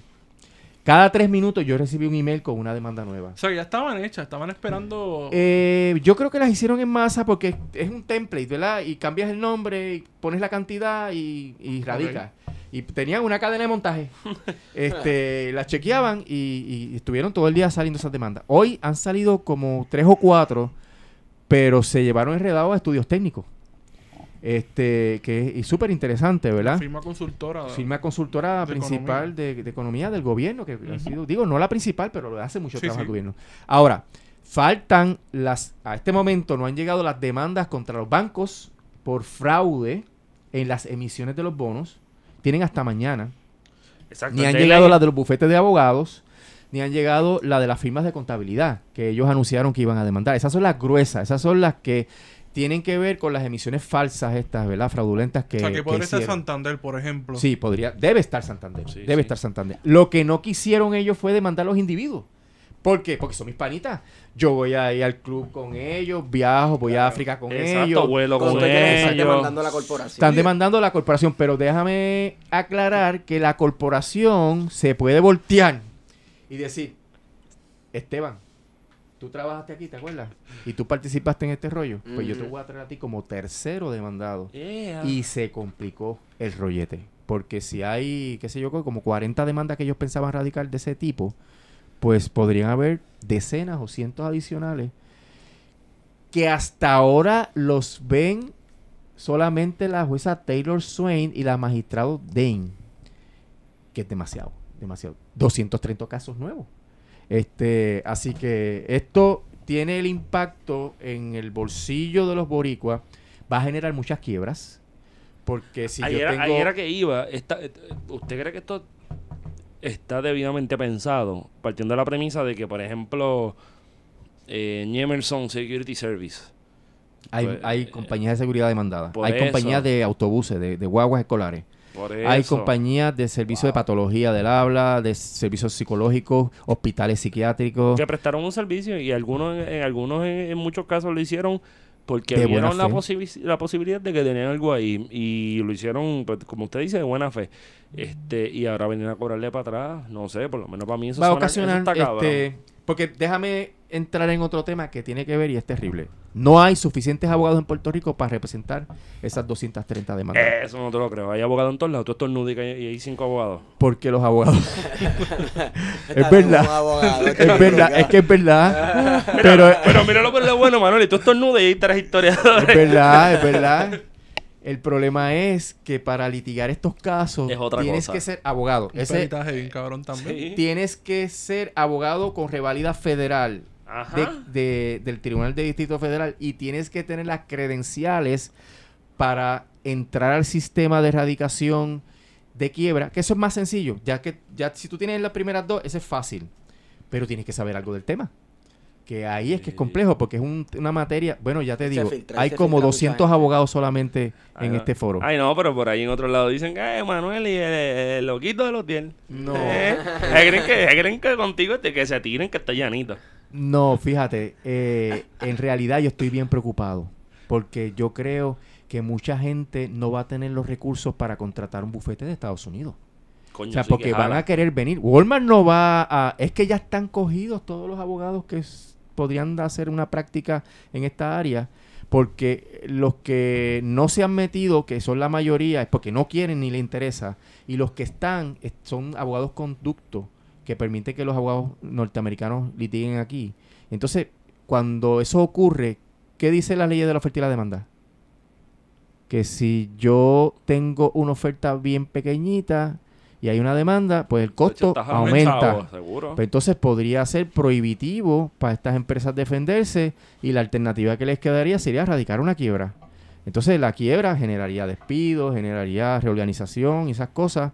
Este que es terrible para la economía porque esta gente que ya se hizo salir agua ese dinero no tiene para sacarlo y tendría que tomar medidas de austeridad en la empresa y eso significaría más pérdida de empleo Claro. y más pérdida de movimiento económico. Va a haber una contracción económica a todas luces. Si es esa magnitud lo que ellos empiezan a lograr, ¿verdad? De 4 mil millones de dólares o mil millones por lo menos, eh, el impacto es significativo. Vamos a ponerle que son mil millones a la economía puertorriqueña. por Si solamente algo. recobraran el 25% de lo que están reclamando, el impacto sería de mil millones de dólares Está cabrón. en la economía. Está es cabrón. muy fuerte. está muy cabrón. fuerte. Te iba a preguntar por las cooperativas. Las cooperativas, yo no he visto ninguna demanda, pero sabes que hay un grupo de cooperativas que se tiraron al charco con una reclamación muy interesante diciendo que la deuda de bonos, ellos son acreedores de bonos, ¿verdad? Que ellos tienen no es descargable. Eso significa que la quiebra no puede menoscabar esos créditos, no puede afectar el valor de los créditos. Yo compré un bono, la Junta quiere pagarme el 50%, por decir un número, pero si el bono a mí me lo vendieron fraudulentamente, Se el deudor cometió fraude, me engañó a mí, yo puedo decirle a la corte no descargue esa deuda porque hubo fraude. Que eso es la contraparte de estas demandas. Ellos te están, yo compré el bono y te estoy demandando porque cuando me lo vendiste me engañaste. Y al engañarme no te puedes librar de pagarme mediante esta quiebra. Así que págame completo. Ese pleito es bueno, ese pleito es interesante. Este, porque se sabe que las emisiones 2012 al 2014 son fraudulentas. Se sabe que las cooperativas las Engañaron, arrinconaron sí. para que compraran bonos leña este, a cambio de unas prebendas, porque no fue gratis, le dieron unos beneficios y unas cosas, pero le vendieron leña. Entonces ahora están diciendo, como tú me engañaste, no puedes pedir el descargue de esa deuda. Y, y eso no implica que las cooperativas están haciendo todo lo que pueden hacer. Son un grupito las que están litigando.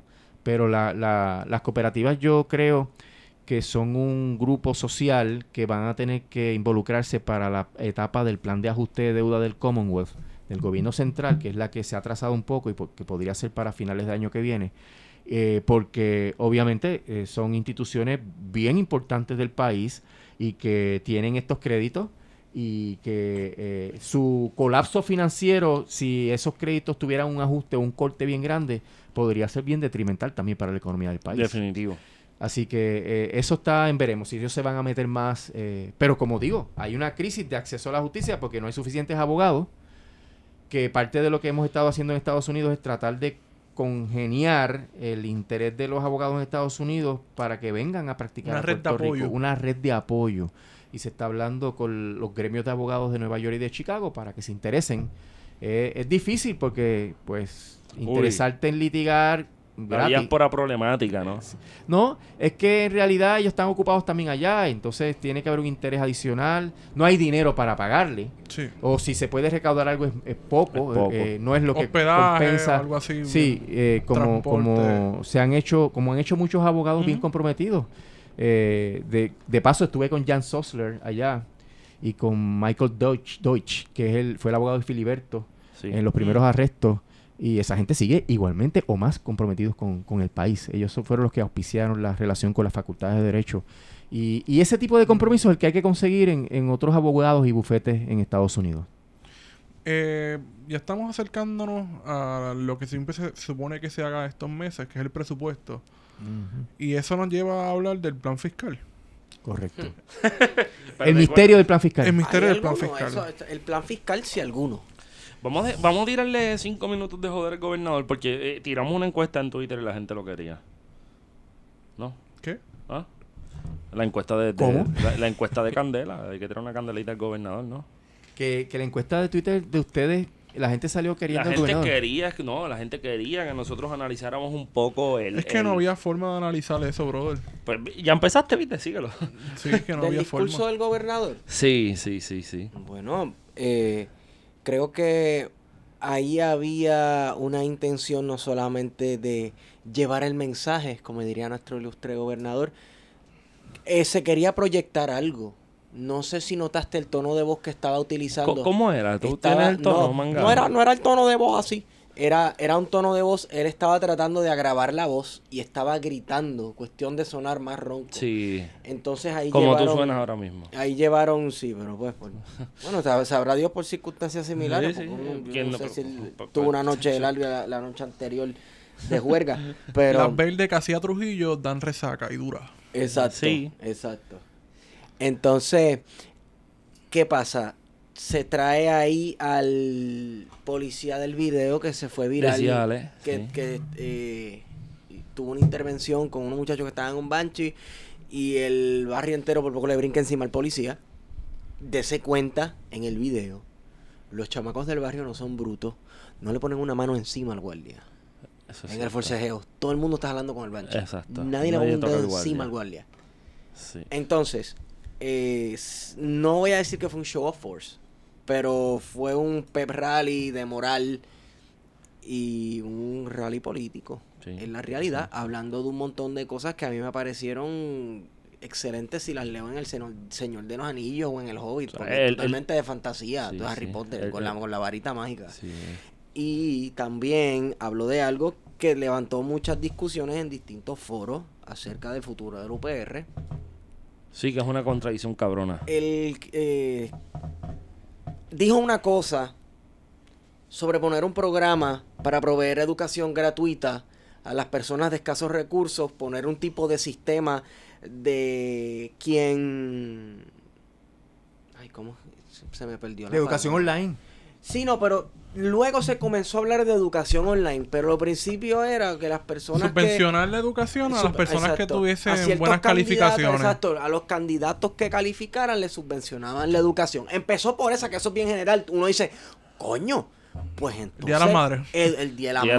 Madres. yo- a, a eso yo no le puedo Pero, decir pa- qué clase de mierda. Pero a quién le toca, a quién le toca analizar eso. A cinco o seis pendejos que no estudiaron en la Universidad de Puerto Rico o que si estudiaron en la Universidad de Puerto Rico vienen desde no, pero eso no es lo importante. Lo que pasa es que después el, el- el- la idea cogió y se fue bifurcando y trifurcando y, y cual- que- qué sé yo, que furcando por ahí Furcado. para abajo, porque entonces de la nada se comenzó a hablar de educación, como dijo el, el licenciado, educación online. Y ahí entonces el debate de la calidad o falta de educación online. Mira, la educación online, esta es mi humilde opinión sobre la educación online. Dale, ahí tengo una. En muchos casos depende de la dedicación y calidad del profesor. Porque digamos que yo he hecho clases online, no porque he estado en una universidad que las haga online, sino pues porque he cobrado dinero por hacerle clases a estudiantes de otras universidades. Se hace un Que levante la mano. se hace un buen billete. Entonces, este, y uno ve que las clases son unas chapucerías. Sí. Hay clases, he cogido clases que son unas chapucerías, una porquería, unas, unos exámenes y unas, unos trabajos que uno dice, ¿qué es esto? Y no es que como que ah, esto está a nivel de chamaquito, no, no, no, no, no, es que no sirve. Punto, la calidad es una porquería. Al igual que si cogí una clase una vez de soci- como un tipo de sociología, que coño me retó. Me retó y no era ni mía la clase. Me retó y, oye, mira, esta clase está bien hecha. Y da unas lecturas y, y unas bibliografías con unas fuentes bien chéveres. Por otro lado, si yo estoy haciendo un bachillerato en historia, ponle, y todas mis clases son online, es, es difícil no estar en este ambiente del salón de clases en persona, donde a veces se, se fomentan unas discusiones, hay gente que reta a los profesores y estuve en muchísimas clases que, que- que lo que le faltaba era que el profesor y el Chévere, estudiante se saltaran, al puño. se saltaran a galletas. Hay veces que el profesor tenía un punto de vista conservador y el estudiante era más progre. A veces era viceversa. El estudiante parece que viajó por el tiempo del siglo XIII y el, estu- y el profesor era este que primo de Marx. Tú sabes. Eh, pero ese tipo de dinámica en un salón de clase o en un foro de discusión en persona creo que es importante y no se puede sustituir en por clases online. Tal vez si tú estás estudiando un bachillerato en cierta cosa, pues las clases medulares podrían ser presenciales y hay otras que son las, ele- las electivas, pues se pueden hacer online. Pienso que eso es un buen formato, A mí el problema una es buena alternativa. el cinismo con la que él propone esta idea. Piensa que es una cosa magnífica. Ajá. Cuando ha sido precisamente su administración la que ha decidido Desmantelando. desmantelar la ha educación seguido, pública. ha seguido porque Yo- ellos no la comenzaron, pero han seguido No, no, la sí. tradición puertorriqueña de querer destruir Mira, la UPR. mira. eso, trae, eso es cultura. Mira, yo, yo, yo creo que eh, ambos partidos han destruido la universidad, unos con mayor ef- eficacia que otros, por decir algo. O uno más Eh, visibles que otro. Sí, sí. Eh, pero me- varias cosas que me sorprenden es tratar de recaudar ingresos a partir de, de las apuestas. Y las apuestas también tienen que ver con la cuestión cibernética. Y también Puerto Rico se puede convertir en Island. Puerto Rico se puede convertir en un hub de los de, de los del gaming. Y gaming. Este, pu- gaming, y sí. Puerto Rico se puede este, Puerto Rico se puede convertir en un hub de las artes plásticas. Obviamente, eh, si, en el puente de las Américas. si obviamos la cuestión de que se le ha reducido el- el- el- las aportaciones a la Escuela de Artes Plásticas y Diseño y al Conservatorio de Música de Puerto Rico, pues eh, puede ser que alguien en su pequeña y escueta cabeza piense que esto es real. Pero es que no. es Ahora que bien. Él no está contando con la Escuela de Artes Ahora Plásticas bien. para esos proyectos. Está bien. Ahora bien, a mí me molesta mucho la educación eh, online. Está bien, pero yo pienso que eso ni siquiera, o sea, como te digo, ese no es como que el, el. El issue de fondo es que el tipo tenga la desfachatez de Pero es que yo creo, yo creo que eso la no, educación, yo creo que es un bicho. No es que el, issue no era la educación online. No, el issue el- es- la educación online se desprendió de él decir dar Sí, sí. clases gratuitas. Eso fue a como que vamos. del sector, Cuando él dijo, él dijo esta idea y, y de momento al otro día la gente dice, ¿y qué carajo es esta idea? Ajá. ¿No puedes decir? No, educación online. Sí. Pero ¿Por está bien. Pero, por, pero. ¿por, qué pro- pro- ¿por qué promulgan la educación online? La educación online es sa- sa- se saca eso de la manga, pero no está en el vacío. Son las formas que el neoliberalismo ve la educación mercantilista, donde tú tienes que. El, el tiempo tuyo productivo, 8 a 5, Sí, sí. eh, 11 a 7, 11 a 8, whatever, tú tienes que estar metido trabajando y el tiempo que tú tienes de tu ocio y de tu descanso tienes que gastarlo en Y también hay una realidad, de, o sea, de, de mucha gente que se le puede hacer mucho más fácil estudiar de esa manera. Vamos. Sí. Sí, Lo que está de fondo es lo mismo, es la existencia de la universidad pública, porque al final, ¿a quién va a beneficiar? A gente como Ana Geméndez que te monta un programa doctoral de la noche a la mañana completamente online, que esa es la realidad en recintos como el de Cupey. Y que va a eso. Y va que a eso va a eso. que te estoy diciendo. Entonces que no, va, salir. no va a beneficiar o no va a eh, redundar en beneficio a la universidad pública porque la estás desmantelando. ¿Puedo decir algo? Sí, Zumba. Eso es otro tumbe. Claro. El tumbe es que... Oye, qué sencillo. sí, Sencillo. el tumbe es como está la Ana Jiménez por un lado, ahí están mis panitas, y está el presupuesto de la universidad que le han quitado 500 millones de dólares, está el presupuesto de educación que Julia Keller pidió mil millones más, ¿verdad? Y pidió 35 para una biblioteca online que... Que no, que es un desastre, no funciona. Entonces, tú dices, voy a dar educación gratuita, pero eso no es gratuito, eso hay que pagarlo y lo Claro. paga el Estado y tú montas, mon- montas un timbiriche educativo Sí. y tú haces una propuesta y como tú eres panita de la gente del De la gobernador, plantilla, Se llama la plantilla. sí, te la adjudican y al adjudicártela, pues te harta de chavo. Que fíjate, Ese es el negocio. Yo Es pienso que en verdad. el, en el momento en que, estado, en el que estamos, yo creo que no van a surgir nuevas universidades porque es que el mercado no lo aguanta.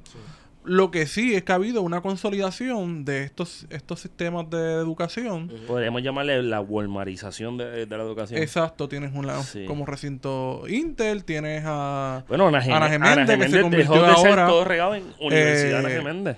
el liceo. Con un- miras a todo esto. Exactamente. Se Claro. Están como, preparándose. como marca preparándose para esto. Sí. Ana Geméndez que tiene ya presencia en Latinoamérica y en Florida, o sea que han seguido expandiéndose eh, Como con aras eso mismo. parcela. Sí, sí, con, todo con programas online, por cierto. Claro. Pero este, como ustedes empezaron, empezaron hablando del presupuesto, Zúmbalo para allá. esto tiene que ver mucho con, con promesa, ¿verdad? Porque Sí. el plan fiscal, que es el misterio, porque el gobernador sometió un plan fiscal enmendado que no cumple, ¿verdad?, con las expectativas de la Junta y la Junta se lo va a decir, tiene que aprobarse.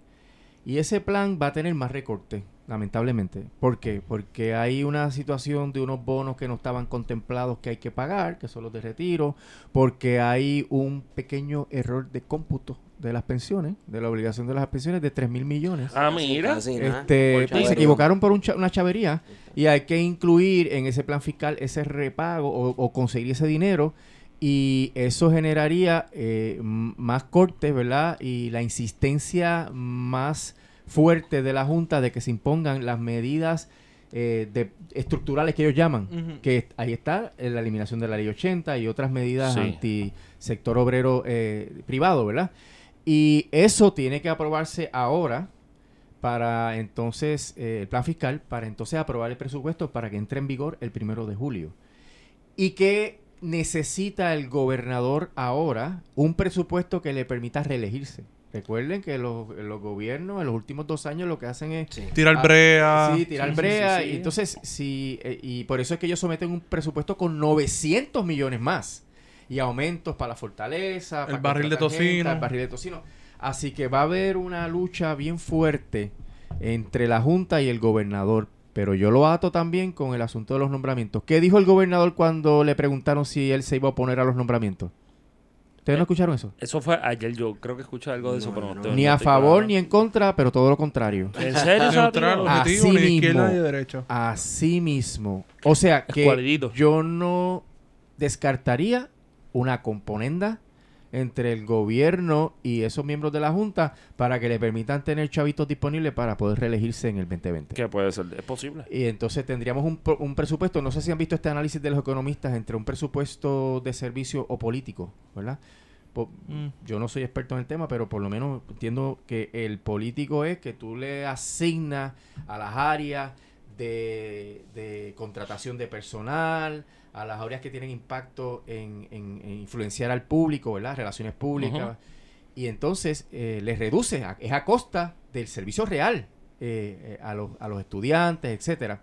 Y eso se va moviendo dependiendo de la época en el cuatrienio. Al final del cuatrienio aumenta la parte del gasto político.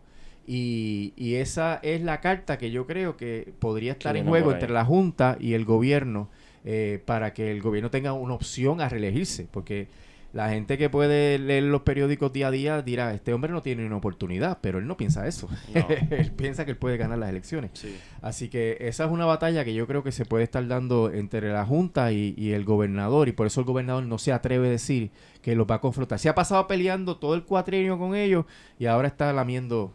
tú sabes. sí, sí, sí. Además, no podemos exigir mucho de una persona que piensa que las que las sombrillas son algo decorativo y que es arte para el pueblo.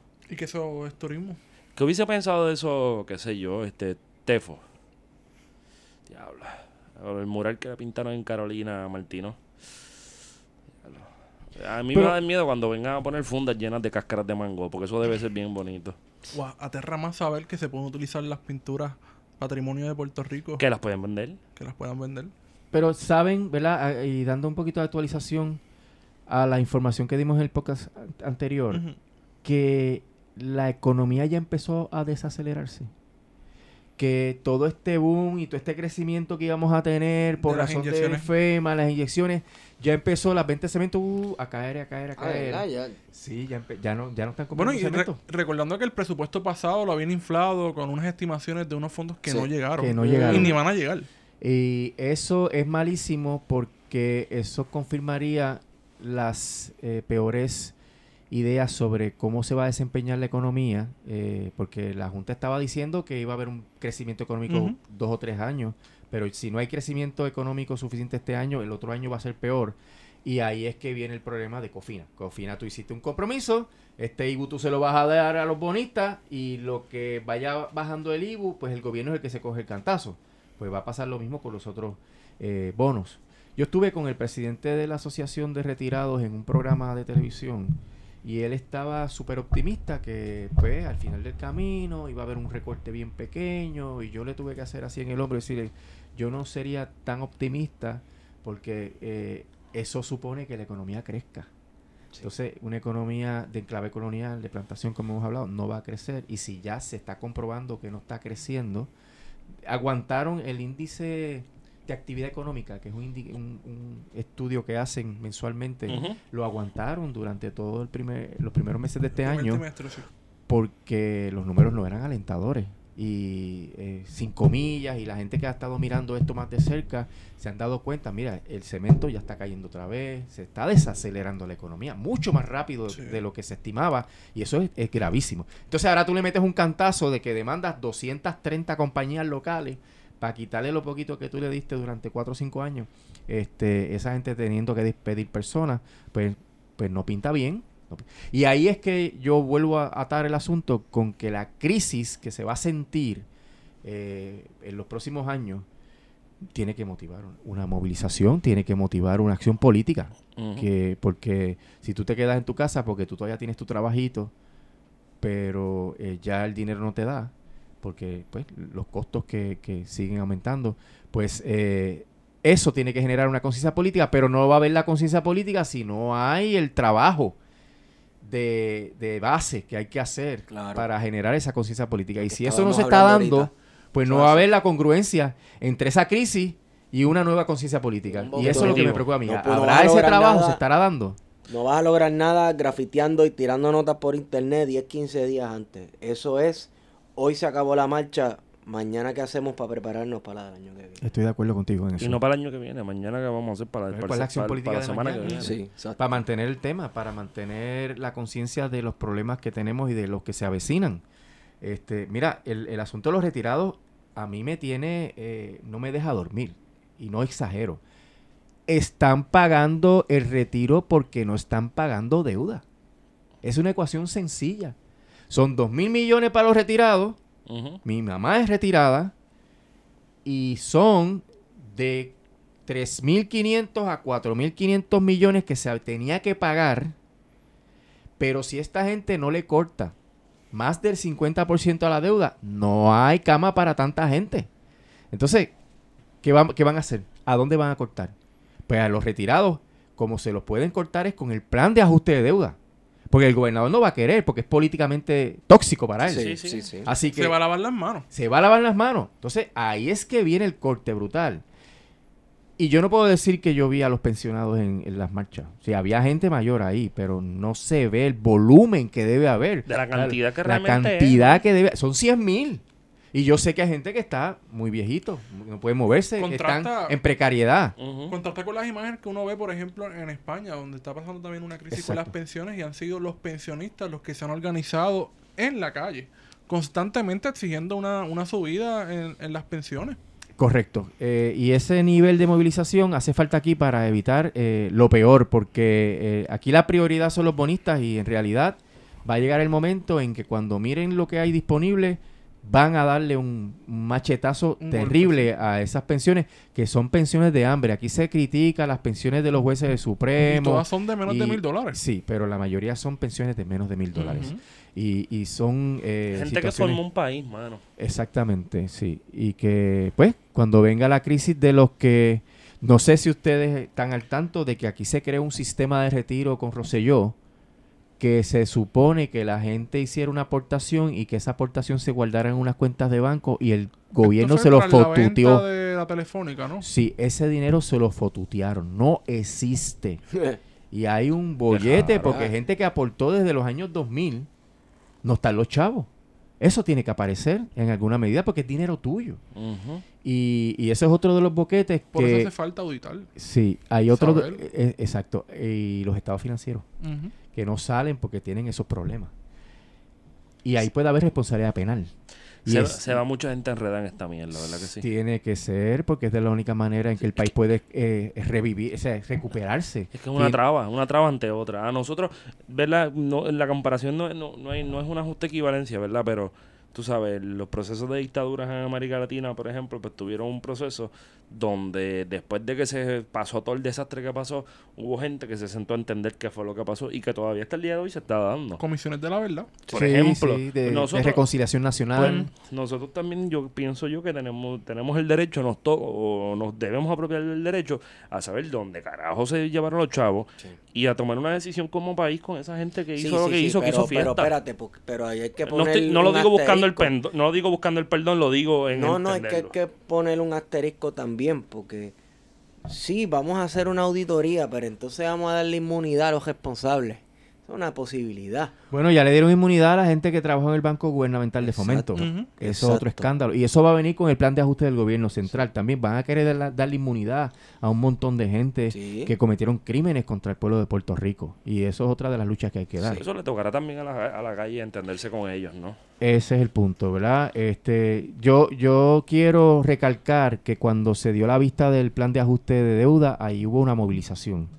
Eh, hay que, eh, pues, generar ese mismo eh, tipo de actividad con las vistas que se están llevando a cabo que tienen discusiones eh, fundamentales y particularmente cuando se presenten los planes de ajuste de deuda de la Autoridad de Energía Eléctrica y del gobierno central que van a generar unas transformaciones dramáticas en Puerto Rico.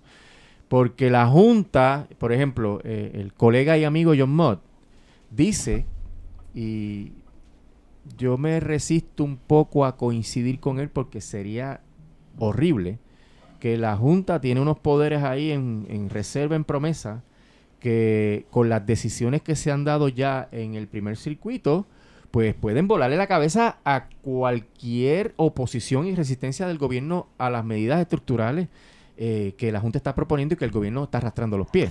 No, si no, eso sería el estado de excepción Eh, pleno, un completo. estado de excepción pleno. Y eso llega al extremo de que la Junta tiene el poder de ir al tribunal a, a detener manifestaciones obreras y tiene el poder de evitar huelgas en, en el servicio público eh, y eso está expreso en, en Bueno, pues eso, eso sería la panacea Eh, del eh, sueño de, de la derechita puertorriqueña. Claro. Pero, eso es lo que viene. Pero es que es lo que están eh, tratando de Eso hacer. es lo que estoy planteando, que, Hablamos de la ley Tito Callarlo otra vez, que por, esa, por esas cosas es que van. Ujú. que como esto se va a grabar cuando venga el plan, ellos tienen esa reserva de poderes que podrían utilizar y se podría poner mucho más malo la, la situación colonial Para- aquí en Puerto Rico. Para citar a Muñoz, creo que fue en los 50, ¿no fue? Si nosotros nos volvemos locos, Ustedes tienen el derecho ustedes a Claro. entrar derecho la a declarar hasta ley marcial aquí si ustedes Sí, quieren. sí. Eso fue en las pistas congresionales. Increíble. Ese es el último capítulo del libro de, de Trias Monge, Puerto Rico, Sí. penas de la colonia más vieja del mundo. Caramba, yo creo, me siento como que le he traído tantas malas noticias corridas No. No, que van no, a salir no. con una depre de aquí. Ah, Pero yo lo veo al revés. Yo pues siento el impacto de todo este peso, pero eh, me motivo, me motivo a, a seguir porque es que se nos va la vida en todos estos procesos. O sea, estamos viviendo la situación más humillante.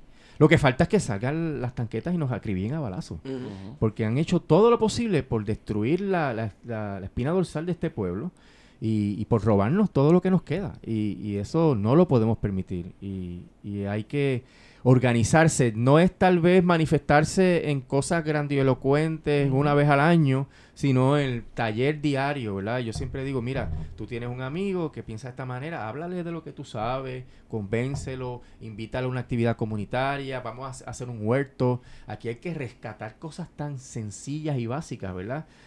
Si se, se te rompen los zapatos, ¿dónde tú llevas los zapatos a arreglar aquí? Eh, en San Juan, en la calle Hipódromo. ¿Hay eh, una zapatería? Sí, New York. Pues mira, pues tienes una zapatería. Pero no la Llevé un bulto pero- recientemente y me lo arreglaron, un. Sí, Pues, no, no, suel- Ya, suerte. yo- Piensa si hay lugares donde te arreglen los, los radios, te arreglen los televisores. O sea, esa matriz económica que existía en Puerto Rico, que se hacían los muebles, que se cosía, Sí. eso no existe, eso se perdió. Sí. Entonces la necesitamos porque estamos importando todo. Entonces así no podemos tener una economía. Sí, hay que construir Eh, eh, país. hay que construir un país desde sus fundamentos, ¿verdad? La, la- la inseguridad alimentaria que tenemos genera este, un- una incertidumbre tremenda. Aquí yo he escuchado gente que conoce de este tema que si se tranca un puerto por una semana no hay abastos para más de una semana. Mm. Bueno, pero Este- mira lo que pasó con aquí, con más de dos semanas estábamos arrancándonos las cabezas después del, hur- del huracán. Lo difícil fue que, lo bueno fue que mucha gente se quedó esperando en la fila de gasolina. Si la gente hubiese estado buscando comida, Sí, esto olvídate hubiera que- sido otra cosa. Sí, olví- Sí. olvídate, No, olvídate que esto iba a ser de Purge, todo el mundo armado y hay que bregarla. Lamentablemente no, porque está cabrón.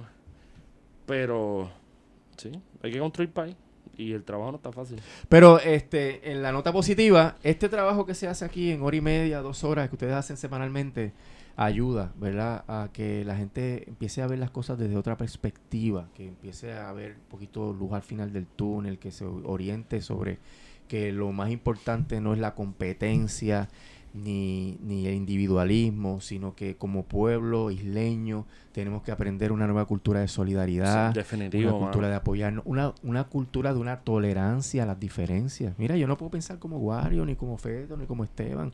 O sea, pero podemos encontrar unos puntos en común. Eh, cada uno tiene su trasfondo, su identidad. Y, y Ustedes le dicen pastelillo y empanadilla. Exactamente, tú sabes, y comemos sándwich de, sándwiches de marisco en pan sobao y en pan, en pan de agua. Oye, que Este, nos llevaron a un uh, sitio allí. Fueron. Pero no, no, mano, no pudimos ¿Qué? llegar. No pude llegar. Lo, ten- lo tenemos, ¿verdad? Lo tenemos Sí, aguantado, lo tenemos en agenda. Aquella vez yo estaba en San Juan, estaba cruzado con ustedes, ustedes acá en Ponce y yo estaba Sí, cruzado. sí. Pero este eh, esa nueva cultura social y política es indispensable para que podamos ponernos de acuerdo cuando vayamos a protestar, por ejemplo, sobre cuál es la ruta que hay que seguir. Claro. y Este, que los guardias no digan cuál es la que los ruta. guardias no, que haya gente que esté clara, que la gente esté clara siempre de que no es el guardia el que dice por donde yo paso, porque la calle es mía, la calle es pública, Eso ¿verdad? así. Y a- eso a- hay que entenderlo. en, ya, Sí. ese proceso yo vi tanta gente arrodillada, tanta gente aceptando que la policía tiene el poder. cultura, de, de esa falta de cultura política de manifestación, o sea, tanto tiempo que ha Bueno, si te metían Puerto preso y te mataban y te metían el eso. garrote, ¿verdad? Y no es que uno tiene que caer en ese cliché de victimizarse, no, es que esa es la realidad histórica de Puerto Rico. Por años, una manifestación estaba mal visto. ¿Qué Sí. tiene, qué tiene, entonces, qué es lo que tienen países como Grecia, como Francia? Francia. Que un día como hoy. puñeta que- Tú me perdonas. O sea, ahora mismo en Francia tienen que estar apagando los Tienes que autobuses. estar en- prendido. si no Notre Dame es una mierda al lado de lo que pasó Ah. hoy en Francia, ¿sabes? Bueno, tienen 200 años de una cultura política este, muy distinta a la nuestra, ¿verdad? Heavy, heavy, Eh, heavy. donde se crearon estas ideas de- del liberalismo y de, y de los derechos civiles y humanos que nosotros lamentablemente no la hemos podido desarrollar porque hemos estado sometidos a un Ujú. coloniaje bien brutal, donde aquí es la bota encima del cuello de uno, ¿verdad? Y, y aquí el, eh, un peso que tenemos bien grande, Wario, es la obligación y el, eh, y el deber de pagar las deudas. Eso es brutal. La gente deja de comer por pagar la financiera o la cooperativa. Y yo te lo cuento porque mm, los clientes que yo atiendo que son de, de quiebra, de insolvencia, pues ese es el escenario. Y uno, uno le tiene que explicar, ¿usted está seguro? ya le expliqué lo que es la quiebra, quiere erradicar la quiebra, sí, pues no le pague allá más nadie, porque usted no tiene, ay, licenciado, pero es que me da, me da vergüenza. Y eso viene de cuando la, la, la insolvencia o no pagar las deudas ocasionaba la cárcel del deudor. Eh, eso está es, históricamente ¿verdad? documentado. La constitución de Puerto Rico prohíbe la, la, la prisión por deudas porque es un desarrollo de los derechos civiles y humanos. Pero esa cultura en Puerto Rico yo creo que es peor, que es más fuerte. Eh, por ejemplo, en Puerto Rico la gente prefiere hacer un capítulo 13, que es un plan de pago, que es como que, ay bendito, no te pude pagar, pero te voy a pagar un chispito. En Estados Unidos la gente hace 7, que eso es dejo a todo el mundo enganchado. Este, y, y eso me, me trae a mí eh, la idea de que el coloniaje puede estar incidiendo de esa, ese eh, ímpetu o presión por cumplirle al capital financiero Sí, satisfacer que nos Amo, tiene, amo, que amo. nos tienen esta jodienda también, ¿verdad? Coño, Eh, no eh, había visto así. Sí, eh, es bien fuerte esa presión. Y uno puede sentir, ah, no le he pagado al banco, no he pagado el carro. Uno puede sentir, pero hay gente que escoge no vivir, es decir, no comer, Ujú. A- a- a- eh, y prefiere pagarle al banco. Y que también puede estar amarrado mirándolo por esa misma línea con la culpa católica. Sí. Un pueblo sin católico duda, colonizado que pues por mi culpa, por mi culpa, por Y, mi gran y hay que culpa. pagar las deudas. Y hay que pagar la deuda, tú sabes. Porque también qué van a decir los demás, ¿no? Y aquí la gente que defiende promesa dice es que nosotros tenemos que pagar. Eh, Aquí hubo una campaña política de, de los gobernadores donde algunos de los candidatos decían que había que pagar. Sí. Y eso es un discurso que era atractivo porque le vendió el sueño, ¿verdad? De que la quimera, de que esto se iba a resolver pagando y que aquí era Que un se- problema de García Padilla. recibieran el apoyo de los bonistas. Exactamente. Y, y eso eh, pues puede eh, tener el impacto, esa cultura de que se llegue a unos acuerdos que no sean sostenibles. O sea, esta cultura de que hay que pagar, que los bonistas se merecen el pago, eh, y esa propaganda que se está haciendo puede eh, llevar al pueblo a que acepte algo que va a escracharse en cuatro o cinco años. Y si nosotros volvemos a caer en un impago, eso es lo peor que le puede pasar a un país. Eso también está documentado, cómo se deteriora gravemente la, la economía con un segundo impago. Y eso, eh, de la única manera que se puede hacer es auditando y llegando a unos acuerdos que Martín Guzmán volvió a escribir. Sí. Eh, llegando a unos acuerdos que recorten 60, 70, 80% de la deuda. Y eso no está pasando. Los bonistas de yo están plantados en 100%.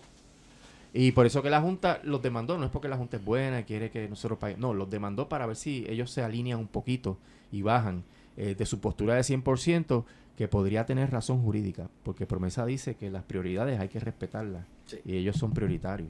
Así que eh, la situación en términos del necesario ajuste de las deudas eh, tiene unas perspectivas que no son alentadoras. Y entonces nos obligaría otra vez a incumplir o no pagar las pensiones y dejar a la gente eh, en la miseria. Wow.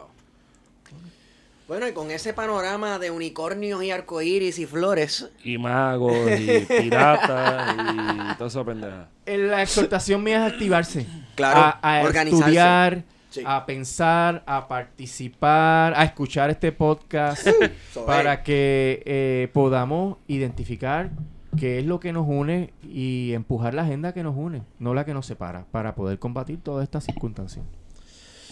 licenciado, gracias nuevamente por venir, por reincidir en este podcast. Sabes Volverlo que a invitar. No, Sí, sí, claro, sí, claro, sí. claro. Y cuando quiera la próxima, la próxima, cuando quiera nos avisa y, Y ya, cuadramos y la ya. fecha. ¿Tú, tú sabes cómo es esto? Yo tengo dos preguntas, Esteban. Diga usted. Este, eh, ¿No te ha llegado una demanda por correo a ti? ¿No, no cobraste al gobierno más de un millón de pesos los últimos cuatro años? No. No. Está bien. Y la ¿Por otra qué? pregunta que te quiero hacer, ¿cuánto tú, ¿cuánto tú cobras por tomar unos cursos de educación continua jurídica? Está difícil. Yo conozco mis límites. Porque sabes que los abogados tomamos educación continua online. Sí, sí, sí. Sí. sí. Eso se abrió Sí. recientemente. Wow. Yo reconozco mis Wow. límites, licenciado. Ahora fue mucho. capté. Qué lento estoy. Habría- podría haber un mercado bueno ahí para ti. Sí, No está mal. con la literatura correcta. Mira, los abogados son, son, son clientes que podrían pagarte más chavo que un de bachillerato. Wow. Mira, eso es un éxito. Tú lo ves hasta guiando. Wow. Te zumbé dos bolas de humo ahí rápido. Sí. Emprendedor. Emprende Puerto Rico. Mira, pero también si conoces ese mercado, puedes montar una empresa de cursos online para la universidad online que va a crear Rosselló para Claro. dar la, la educación gratuita. La Hay oportunidades de negocio y bien, bueno. Puerto Rico está abierto para negocios. Sí, sí, sí, sí. Esa es la muletilla. Ay, ay, Mira, ay. Puerto Rico está abierto para negocios, pero acaban de demandar 230 negocios a los cuales el, con el gobierno el gobierno hizo negocios y se los está quitando ahora. O sea, es una Sí. paradoja. Sí, sí. No Está abierto, pero cosa. está cerrado. Pero es como si la Y puerta. No te metas porque te puedo demandar. Sí, es como si la puerta automática estuviera trancada. Sí, la puerta giratoria. Sí. Ey. Ey. Oye, esa, sí, sí. Mira, pues yo creo que hasta aquí por hoy. Esteban, ¿dónde te consigo? Estigón por Twitter. A mí me pueden conseguir arroba P-H-E-T-O. Feto. Oye, un saludito a la gente que me saludó hoy primero de mayo. Los llevo. Estos dos en el Gúmenos no andaban conmigo, pero ellos también los llevan en el corazón. So, En en el espíritu sí, siempre sí, sí, presente. sí. Wario, Eh, me consigues en Guario Candanga. 51. Eh, sí. Sí. eh, Emanuel, ¿y dónde, dónde te conseguimos? Eh, yo soy Remanueli, R como mi nombre, Rolando Emanueli, que es con doble M, doble L y de punto, complejo. Desde Sí, el kinder sí. tengo ese problema. Fallaba, fallaba Sí, un poco, sí, ¿verdad? se me, equi- me equivocaba y sí, me cambian el nombre. cada Next no le, pon- no le ponía X hasta sexto. Sí. Eso puede pasar. Bueno, pues yo no sé qué fue esto. Bueno, hemos ido con ustedes. Plan de contingencia.